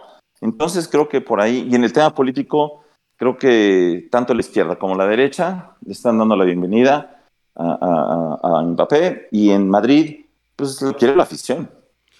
Vamos a ver cuál termina siendo el porvenir de Kylian Mbappé. Sin duda, habemos un sector de aficionados y creo que somos la mayoría, si no es que todos, que queremos que se quede. Al final, si no se da, van a haber alternativas. Somos el Paris Saint Germain. Precisamente eso que nos echan en cara de que somos más una marca que un club nos sirve para no tener líos financieros y tener presupuesto para atraer a las máximas estrellas del fútbol mundial. Entonces no va a haber de qué preocuparse si se queda perfecto y, qué bonita historia. Em, porque además iría al Mundial de Qatar siendo futbolista del Paris Saint Germain. Además sería un potencial candidato a llevarse el próximo balón de oro siendo futbolista del Paris Saint Germain. Y son cosas que nos gustaría ver sin duda. Pero vamos a dejar el tema de Mbappé y vamos a seguir hablando del partido. Y y ya para finalizar, el tema que quiero tocar es el del medio campo, la media cancha del Paris Saint Germain.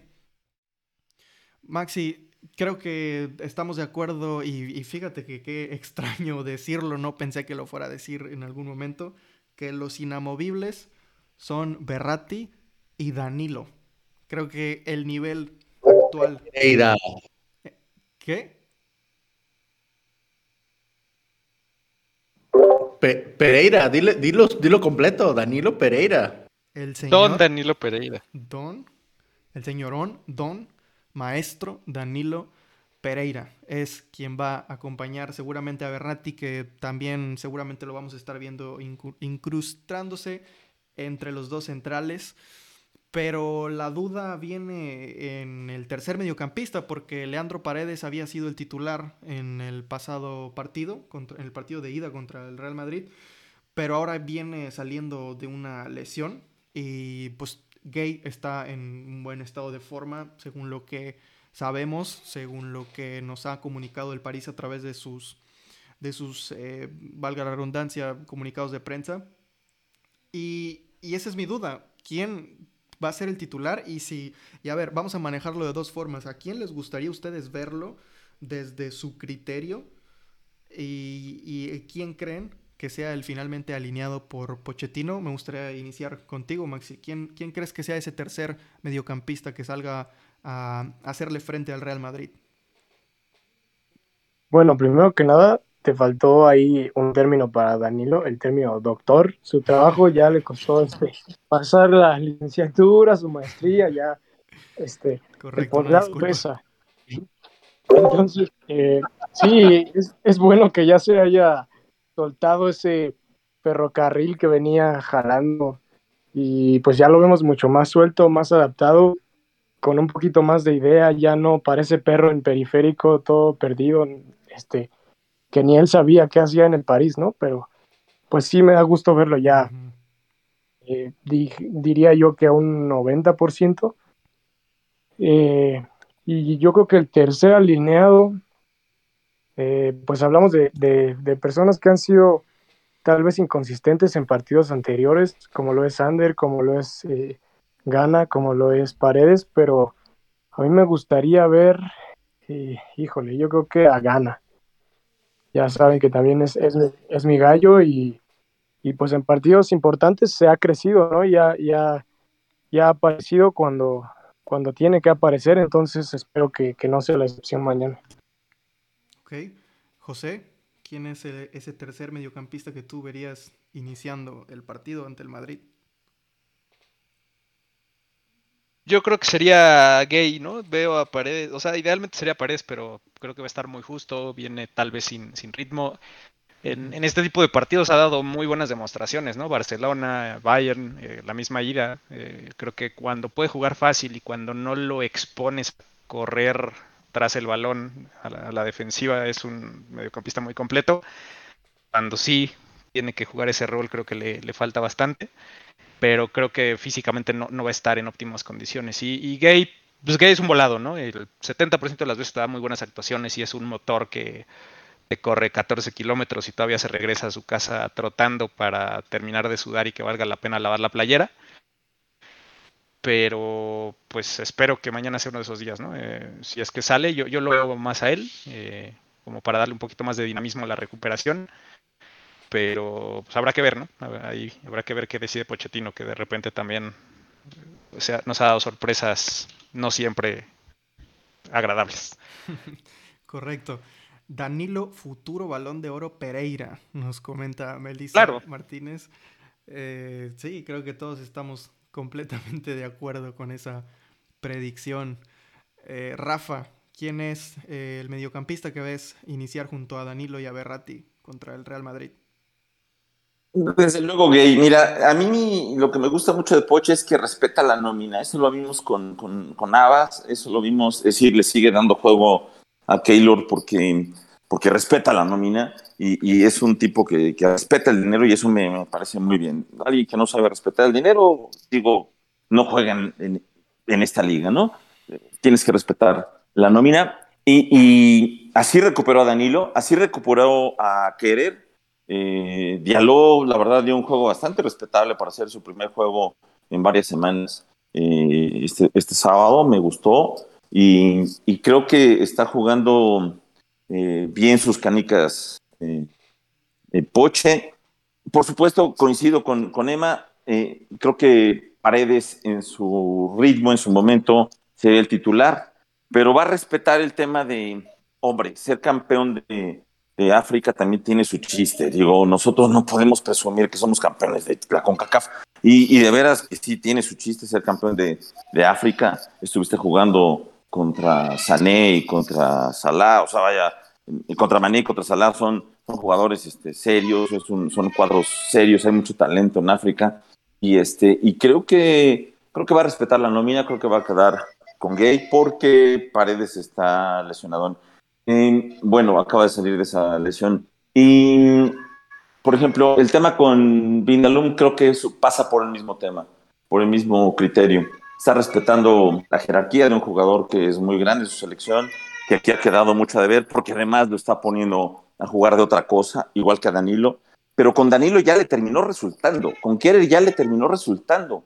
Y creo que con Vindalum, y si tiene la oportunidad, le va a terminar resultando. Es un, es un, es un empecinado Pochettino en sus, en sus temas. Draxler creo que ya no le va a dar tiempo, sobre todo por la posición. Eh, pero sí, creo que mañana empieza, empieza Gay. Ok, em, Maxi, ¿a quién ves iniciando?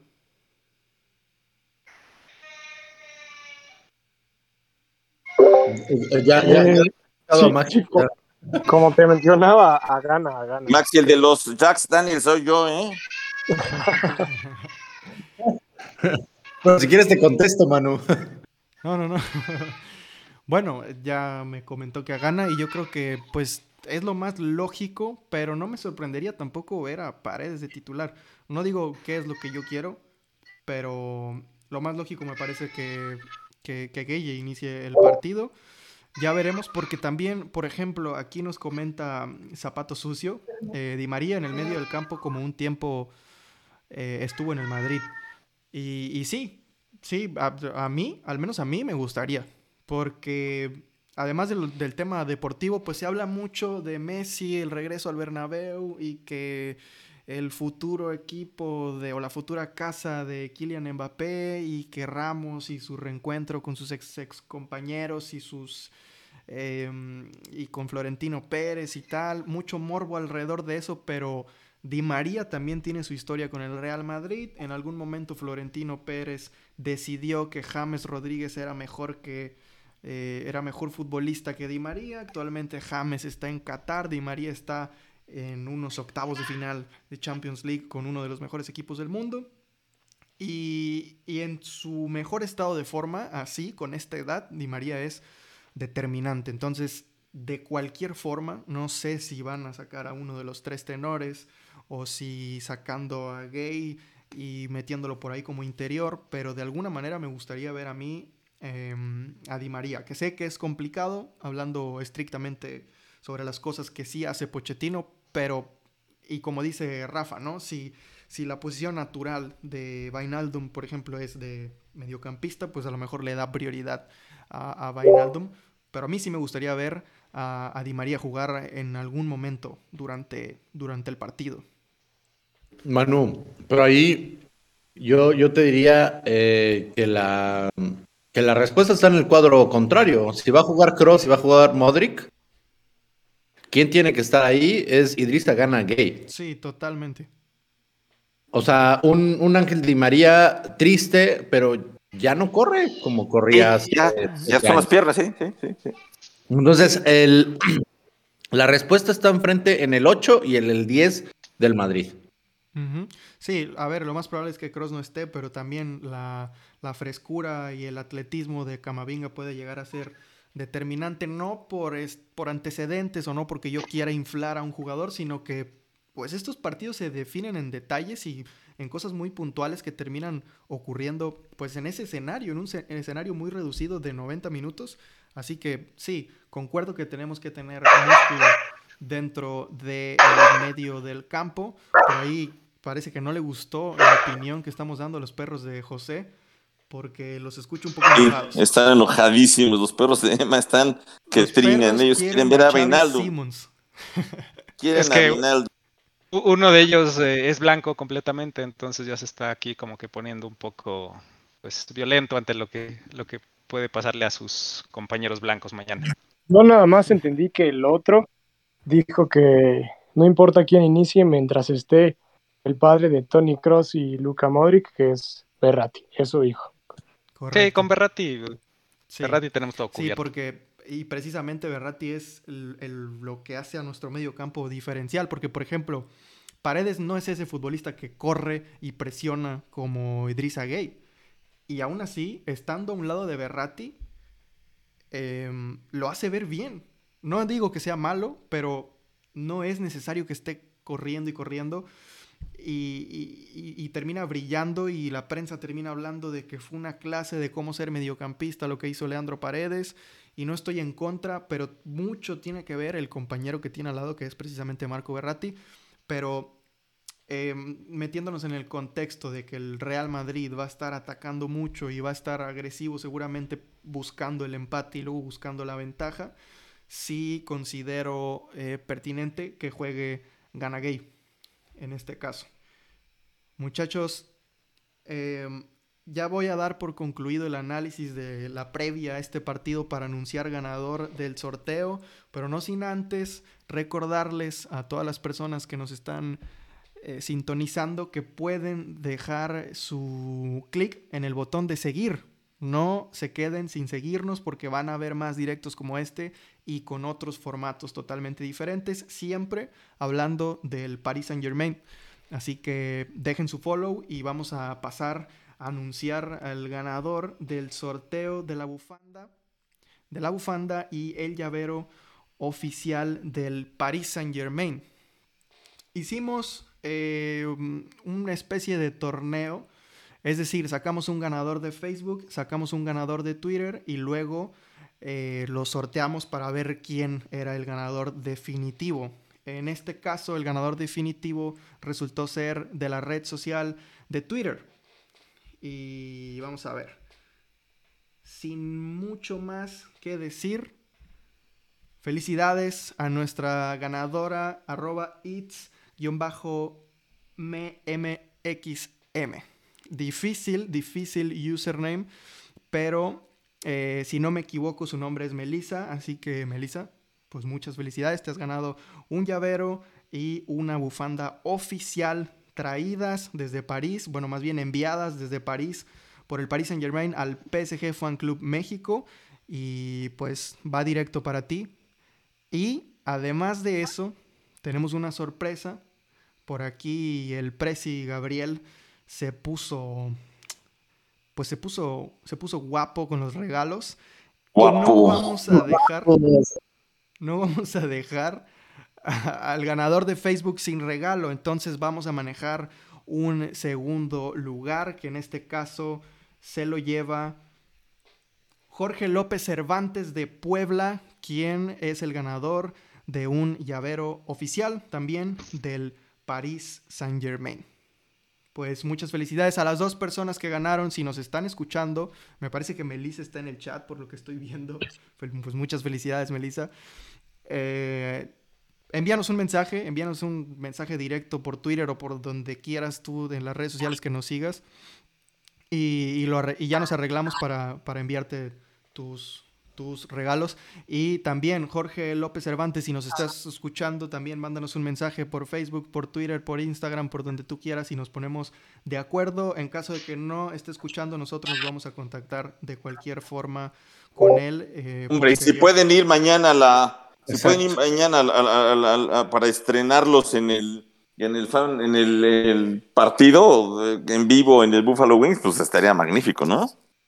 Sí, aprovechando que tenemos eh, eventos en Monterrey, en Puebla, en Ciudad de México, eh, adelante. Y aquí está precisamente. lleven la, lleven la garganta fresca porque Juan eh, tiene ahí una sorpresa en la que ha estado trabajando incansablemente. gritemos, gritemos, gritemos y cantemos. Correcto, aquí está Jorge, también aprovecho para saludarlo y felicitarlo. Envíanos un mensaje, Jorge, por Twitter o por donde se te haga más cómodo. Y Gabriel, nada más confírmame en qué lugares eh, va a haber evento el día de mañana. Pues aquí vamos a tener en el Buffalo Wild Wings, vamos a tener, es nuestro, nuestro patrocinador nacional para ver los partidos. Vamos a tener eh, promociones en cada uno de ellos. Tenemos eventos en la Ciudad de México, en Puebla, en Monterrey y en... Nada más. Perfecto, pues ahí lo tienen. Recuerden entrar a las redes oficiales del PSG Fan Club México. Así lo encuentran tal cual en Facebook, en Instagram y en Twitter, PSG Fan Club México. Y sigan, sigan, sigan a las tres páginas y, su, y regístrense porque vía correo electrónico vamos a estar enviando eh, a detalle este tipo de invitaciones a eventos. Em, vamos a avisar sobre próximos sorteos. Y ya está, queda la invitación. Nos pregunta Orlando quién más ganó. Eh, ganó el primer lugar Melissa Martínez de, de, Twitter, arroba its-mxm. Difícil username, pero ahí está. Y muchachos, pues antes de despedirnos, por ahí tuve una petición de que tocáramos el tema de la violencia en el fútbol. Resulta y resalta que pues sí, somos mexicanos y este tema está muy presente eh, por recientes desagradables acontecimientos y además como fans del París también estamos muy identificados con lo que son los fanáticos radicales de los equipos de fútbol, ¿no? Que si bien no se ha presenciado nada extremo como lo que pasó en México eh, por el lado del París, pues hay que tener bien en cuenta dónde está el límite, dónde trazamos el límite y, qué nos toca a nosotros como aficionados. Rafa, te voy a dar la palabra primero a ti porque precisamente tú me comentaste que podríamos hablar de este tema. Por supuesto que, que es necesario, pero me gustaría saber qué es lo que nos tienes que decir en este caso. En primer lugar, gracias Manu, no, no nos espantemos, es decir, no es un tema nacional no es un tema de, vergüenza, no es un tema que nos, que nos afecte a nosotros como aficionados pacíficos y civilizados. Eh, la verdad es que sucede en todo el mundo. En Estados Unidos, ah, la primera vez que se estableció una estación de policía dentro de un estadio fue en Filadelfia en la década de los 70, porque eran unos tipos súper violentos, ¿no? En, las Águilas de Filadelfia, del NFL. Y ahí detenían a la gente, y ahí la guardaban, y ahí los tenían eh, ya procesándolos. Es decir, es un tema mundial, es un tema, lo, vimos con los hooligans, lo hemos visto tristemente en Francia, en la Liga hace poco, y además muy críticos muchos comentaristas eh, franceses y europeos en general, de, cómo es posible que se pongan sanciones tan, tan débiles a unas aficiones tan violentas, ¿no? Bueno, pues ahora sobrepasamos esos límites acá con intereses múltiples, no solamente son deportivos, no solamente es la pasión que nos genera guerras, ya lo vimos en, para llegar al Mundial de México 70, hubo guerras en, Centroamérica por, por, la calificación a ese Mundial entre El Salvador y, si no me equivoco, Guatemala. Y entonces, bueno, pues tenemos que eh, no salirnos de contexto. Pero después de eso, eh, recordar que, que este es un tema básicamente policíaco político, que tendríamos que estar enfocándolo así, no podemos estar eh, esperando otras cosas distintas a que se aplique la ley, eh, la tecnología lo permite, sería muy fácil, como parece que ya comienza a suceder, identificar a los agresores y además del castigo eh, por disturbios públicos, impedirles la entrada a los estadios de manera, eh, por unos periodos muy largos o de manera permanente, como lo hicieron en Inglaterra y en otros países en, Europa. Eh, eh, es un tema que no está en nuestro, alcance, pero creo que en la medida que podamos impulsarlo, creo que será muy interesante remitirlo a lo que le toca. Le toca a las autoridades que ejerzan la ley, la ley es para ejercerse. Si queremos vivir en un Estado de Derecho, tenemos que aplicarlo en todos los campos, incluso en el deportivo. Si queremos un país de leyes y de leyes justas, estas tienen que aplicarse. Y eso es lo que tenemos que nosotros como afición, me parece, impulsar. No, no nos espantemos, no critiquemos extra. Eh, hay una serie de intereses políticos, económicos. Eh, es muy probable que esta, estos inversionistas no sean del todo del gusto de, de la federación, porque son gente nueva, ajena a los viejos intereses deportivos en la Federación Mexicana. Y bueno, pues también puede haber ahí una serie de intereses político-comerciales.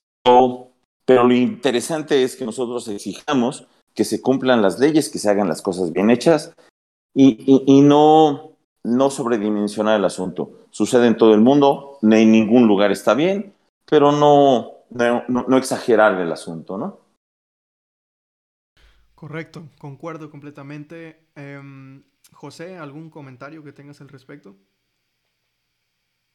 Sí, pues es que también pasa pues por mucha es algo muy moderno, ¿no? La exposición de pues de la información prácticamente en tiempo real, eh, los rumores, eh, los videos que incluso circulan, que a veces eh, sí es tal vez de lo más crudo que tenemos evidencia, pero no precisamente esto tiene que significar que haya sido lo más crudo que ha pasado, ¿no? Eh, tal vez en México sí, o tal vez está cerca de serlo, pero en el mundo ha habido casos importantísimos también de, violencia en el fútbol y de pues de, de lesionados y de cuestiones que salen de control. El mismo PSG durante mucho tiempo fue un equipo que destacaba más por lo que pasaba en las tribunas que por lo que pasaba en la cancha, eh, prácticamente de los únicos clubes en el mundo que tenía prácticamente cada 15 días peleas entre, entre sus mismas porras, eh, los Bulon Boys y los Supras Hotel, eh, ahí por cuestiones un poco de,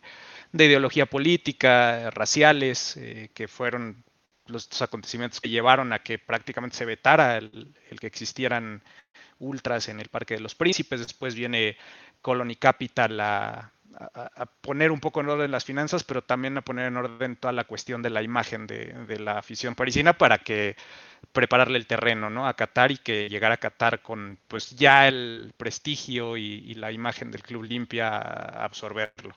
Entonces, por ahí yo, creo que también pasa mucho por eso, ¿no? En Europa se escandalizan y en Europa eh, pues ves las, los comentarios y, las, y, la forma en la que abordan el tema como si fuera algo inusitado, como si fuera algo que nunca hubiera pasado, cuando en Europa pues los ultras se pelean de formas muy similares semana tras semana en todos los países, se organizan eh, para hacer auténticas batallas campales con reglas de si se valen cuchillos, si no se valen, si se valen tubos, si no se valen. Entonces, a veces creo que pecamos eh, en, esa situación de querer separar completamente el fútbol de la política y el fútbol de la sociedad cuando el fútbol es hasta cierto punto un crisol en el que se mezclan todas esas cosas, ¿no? Es un reflejo de las sociedades, es un reflejo de los comportamientos eh, de los aficionados de los equipos, de las ciudades, de las rivalidades entre regiones, entonces es algo que tiene de particular el, fútbol y el deporte en general, pero creo que más marcado en el fútbol por, por muchas situaciones.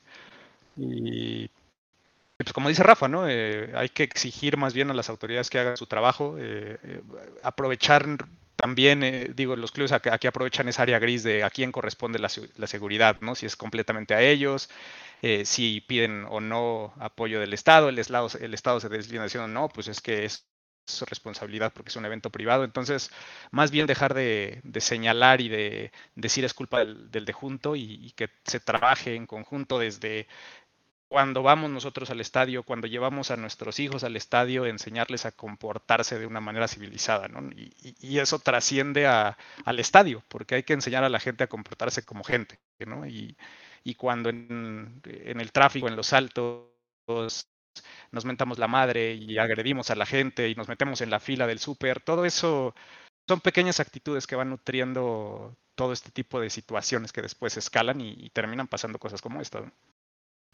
Correcto. Eh, Gabriel, ¿algún comentario? Pues ya lo ponía en el chat, ¿no? Es cuando entero que, que no van a desafiliar al, al club, sino bien van a quitar del camino, y lo pongo como es, ¿no? Quitar del camino a los dirigentes que hoy llevaban al club y restituir a los viejos dirigentes, ¿no? Entonces, eh, hay un mensaje ahí detrás de, de, esa decisión eh, que a mí no me toca calificar, les, tocará calificar y el tiempo lo dirá, eh, más bien a otras personas, ¿no? Em, pero nosotros en el club vivimos, en el club, refiero al, fan club nuestro, pues lo vivimos este, de, de manera directa, o sea, el domingo todos, todos, todos los que fuimos a los, a los eventos del, del Buffalo Wild Wings la, primera vez, eh, fuimos, fuimos grabados y fuimos, estuvimos en un, en un evento eh, en el que grabamos un documental y había un compromiso por parte del club para, para transmitir el documental el, día domingo. Y a raíz de, de, lo acontecido en, el, eh, en Querétaro, pues no nos permiten eh, sacar ese, ese documental y no nos, y tampoco, eh, y esto ya, o sea, se está, se está volviendo en, algo que, que, no lo entendemos, pero pues también se nos sugiere no, no, continuar con los eventos que tenemos específicamente en las ciudades involucradas, ¿no? Entonces, eh, es, es delicado y, y, creo que es la llamada a la atención para justamente lo que se, ¿no? O sea, de educación y la educación no solamente la recibes en un aula, la educación eh, se mama, ¿no? Y la educación se tiene en cuatro, cinco, seis paredes eh, que puedas tener en, casa. Eh, entonces, por favor, o sea, yo llamaría a todos los que nos están escuchando a, a, ser ciudadanos ejemplares en los momentos en los que se necesite ser, ¿no? Y listo, eso es mi opinión. Perfecto. Maxi, ¿algún comentario que quieras añadir?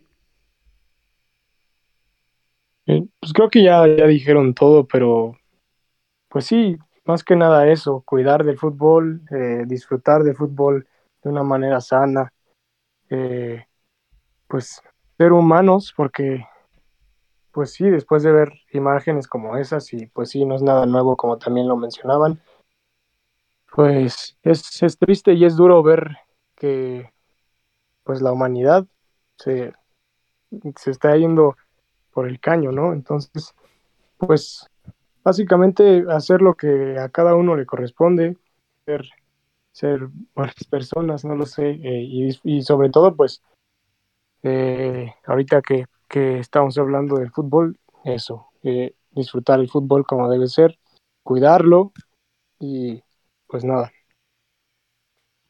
Ok, sí, concuerdo con todos y cada uno de de ustedes y, nos pone Melissa, gracias por tomar estos temas, no olviden que no hay que perder nuestra humanidad por cualquier cosa y pues estoy seguro que todos estamos completamente de acuerdo. Y bueno, muchachos, yo creo que con esto terminamos esta muy buena edición de nuestro podcast Vamos París.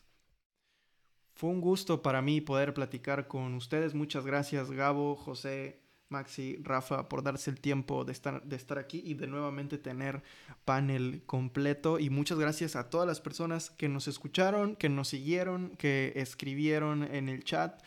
No podríamos estar más conformes con la comunidad que estamos formando y que esperamos seguir formando con eh, este tipo de contenido, con nuestro trabajo. Muchas gracias por estar aquí sintonizándonos. No se olviden de seguirnos porque les repito, vamos a seguir haciendo estos contenidos y algunos otros, algunos otros formatos dentro de esta plataforma. Entonces, pues nada, reiterar el agradecimiento. Ya nos contactaremos con Melissa y con Jorge para, para platicar sobre lo, de, lo del sorteo, sobre sus premios y muchas felicidades de nuevo. Y pues nada, algo que quieran añadir, muchachos, Rafa. Pues nada, si mañana nos, nos topamos, a ver, la vez pasada fue contra contra eh, éramos locales y había menos pasión y menos, menos bronca. Eh, ahí mismo en la en, el Buffalo Wild Wings de, la Ciudad de México nos decían que el Madrid en algunas ocasiones les ha pedido algunos aficionados apartar el mismo lugar que nosotros y entonces Kurt, que es el coordinador aquí en la Ciudad de México, eh, se dio la tarea de, apartarlo inmediatamente. Pero no sería raro que mañana, por ellos ser locales, eh, nos encontráramos con gente de, aficionada en Madrid. Hablando de la violencia, por favor, no caigamos en temas, nosotros vamos a festejar lo nuestro. Si al final de cuentas hay una tragedia nada esperada y nada deseada sucede, no caigamos tampoco en provocaciones, no es motivo de, pleito, vendrán nuevas, nuevos, nuevos enfrentamientos y, nuevas oportunidades. Y si la ganamos tampoco, si hay gente, es decir, yo lo voy a disfrutar como locos, porque espero que, así sea, pero si hubiera gente del, del, equipo contrario, pues no agredirlos, en ningún momento caer en un tema de comportarnos como lo hemos comentado, como lo decía eh, Emma, como lo decía Gabo, comportarnos eh, como gente civilizada, educada y, festejar sin burlarnos, sin agredir al, rival, que no lo es, es decir, es un tema deportivo, eh, no va de por medio ni nuestro ingreso, ni nuestra salud mental, ni física, ni, nuestro romance, ni nada, o sea, nada más va de por medio un partido de fútbol. Entonces yo espero que mañana estemos festejando, eh, contentos, pero si nos topamos con un, con un merengue, pues este, dejarlo que siga su camino triste y lloroso. Y hasta grato será verlos por ahí para poder... Eh, sin burlarnos, sin burlarnos, rivalidad, rivalidad sana. Sí, de Florecito es otra cosa, ¿eh? de Florecito en Twitter, en Facebook y en todas las redes sociales, pues este, yo sí los, los invitaría a que le recordemos también al señor Chiringuito que pues este, hay, hay niveles, ¿no? Correcto, sin burlarse, pero lleven bien, bien preparada la garganta porque van a ver cánticos y les aseguro que se van a sentir como si estuvieran en un estadio. Yo esperaría que graben para poder compartir las imágenes a través de las redes sociales del Fan Club de México y ya las estaremos viendo también por ahí para los que no podamos estar presentes en los eventos presenciales. Eh, Maxi, ¿algún comentario antes de despedirnos? Pues muchas gracias a todos los que se dieron el tiempo de estar acá estas eh, pues dos horitas ya. Y gracias a ustedes por, por permitirme estar otra vez acá, ya con, ya tenía un rato que no estábamos todos, entonces, pues un placer compartir panel con ustedes. Muchas gracias a ti también, Maxi, por darte el tiempo. José, ¿algún comentario antes de despedirnos? No, pues desearles a todos uh, disfrutar el partido mañana, que salgamos victoriosos y que pues, podamos poco a poco ir quitándonos de la mente esos tragos amargos que nos ha tocado vivir eh, y esperemos que este año finalmente sea el bueno. Eh, y pues un saludo y un agradecimiento a todos los que aguantaron aquí las dos horas y, pues una felicitación y un, abrazo a, los ganadores. Pues igual, José, muchas gracias también a ti por estar presente, por darte el tiempo. Gabriel, Presi, ¿algún comentario antes de despedirnos?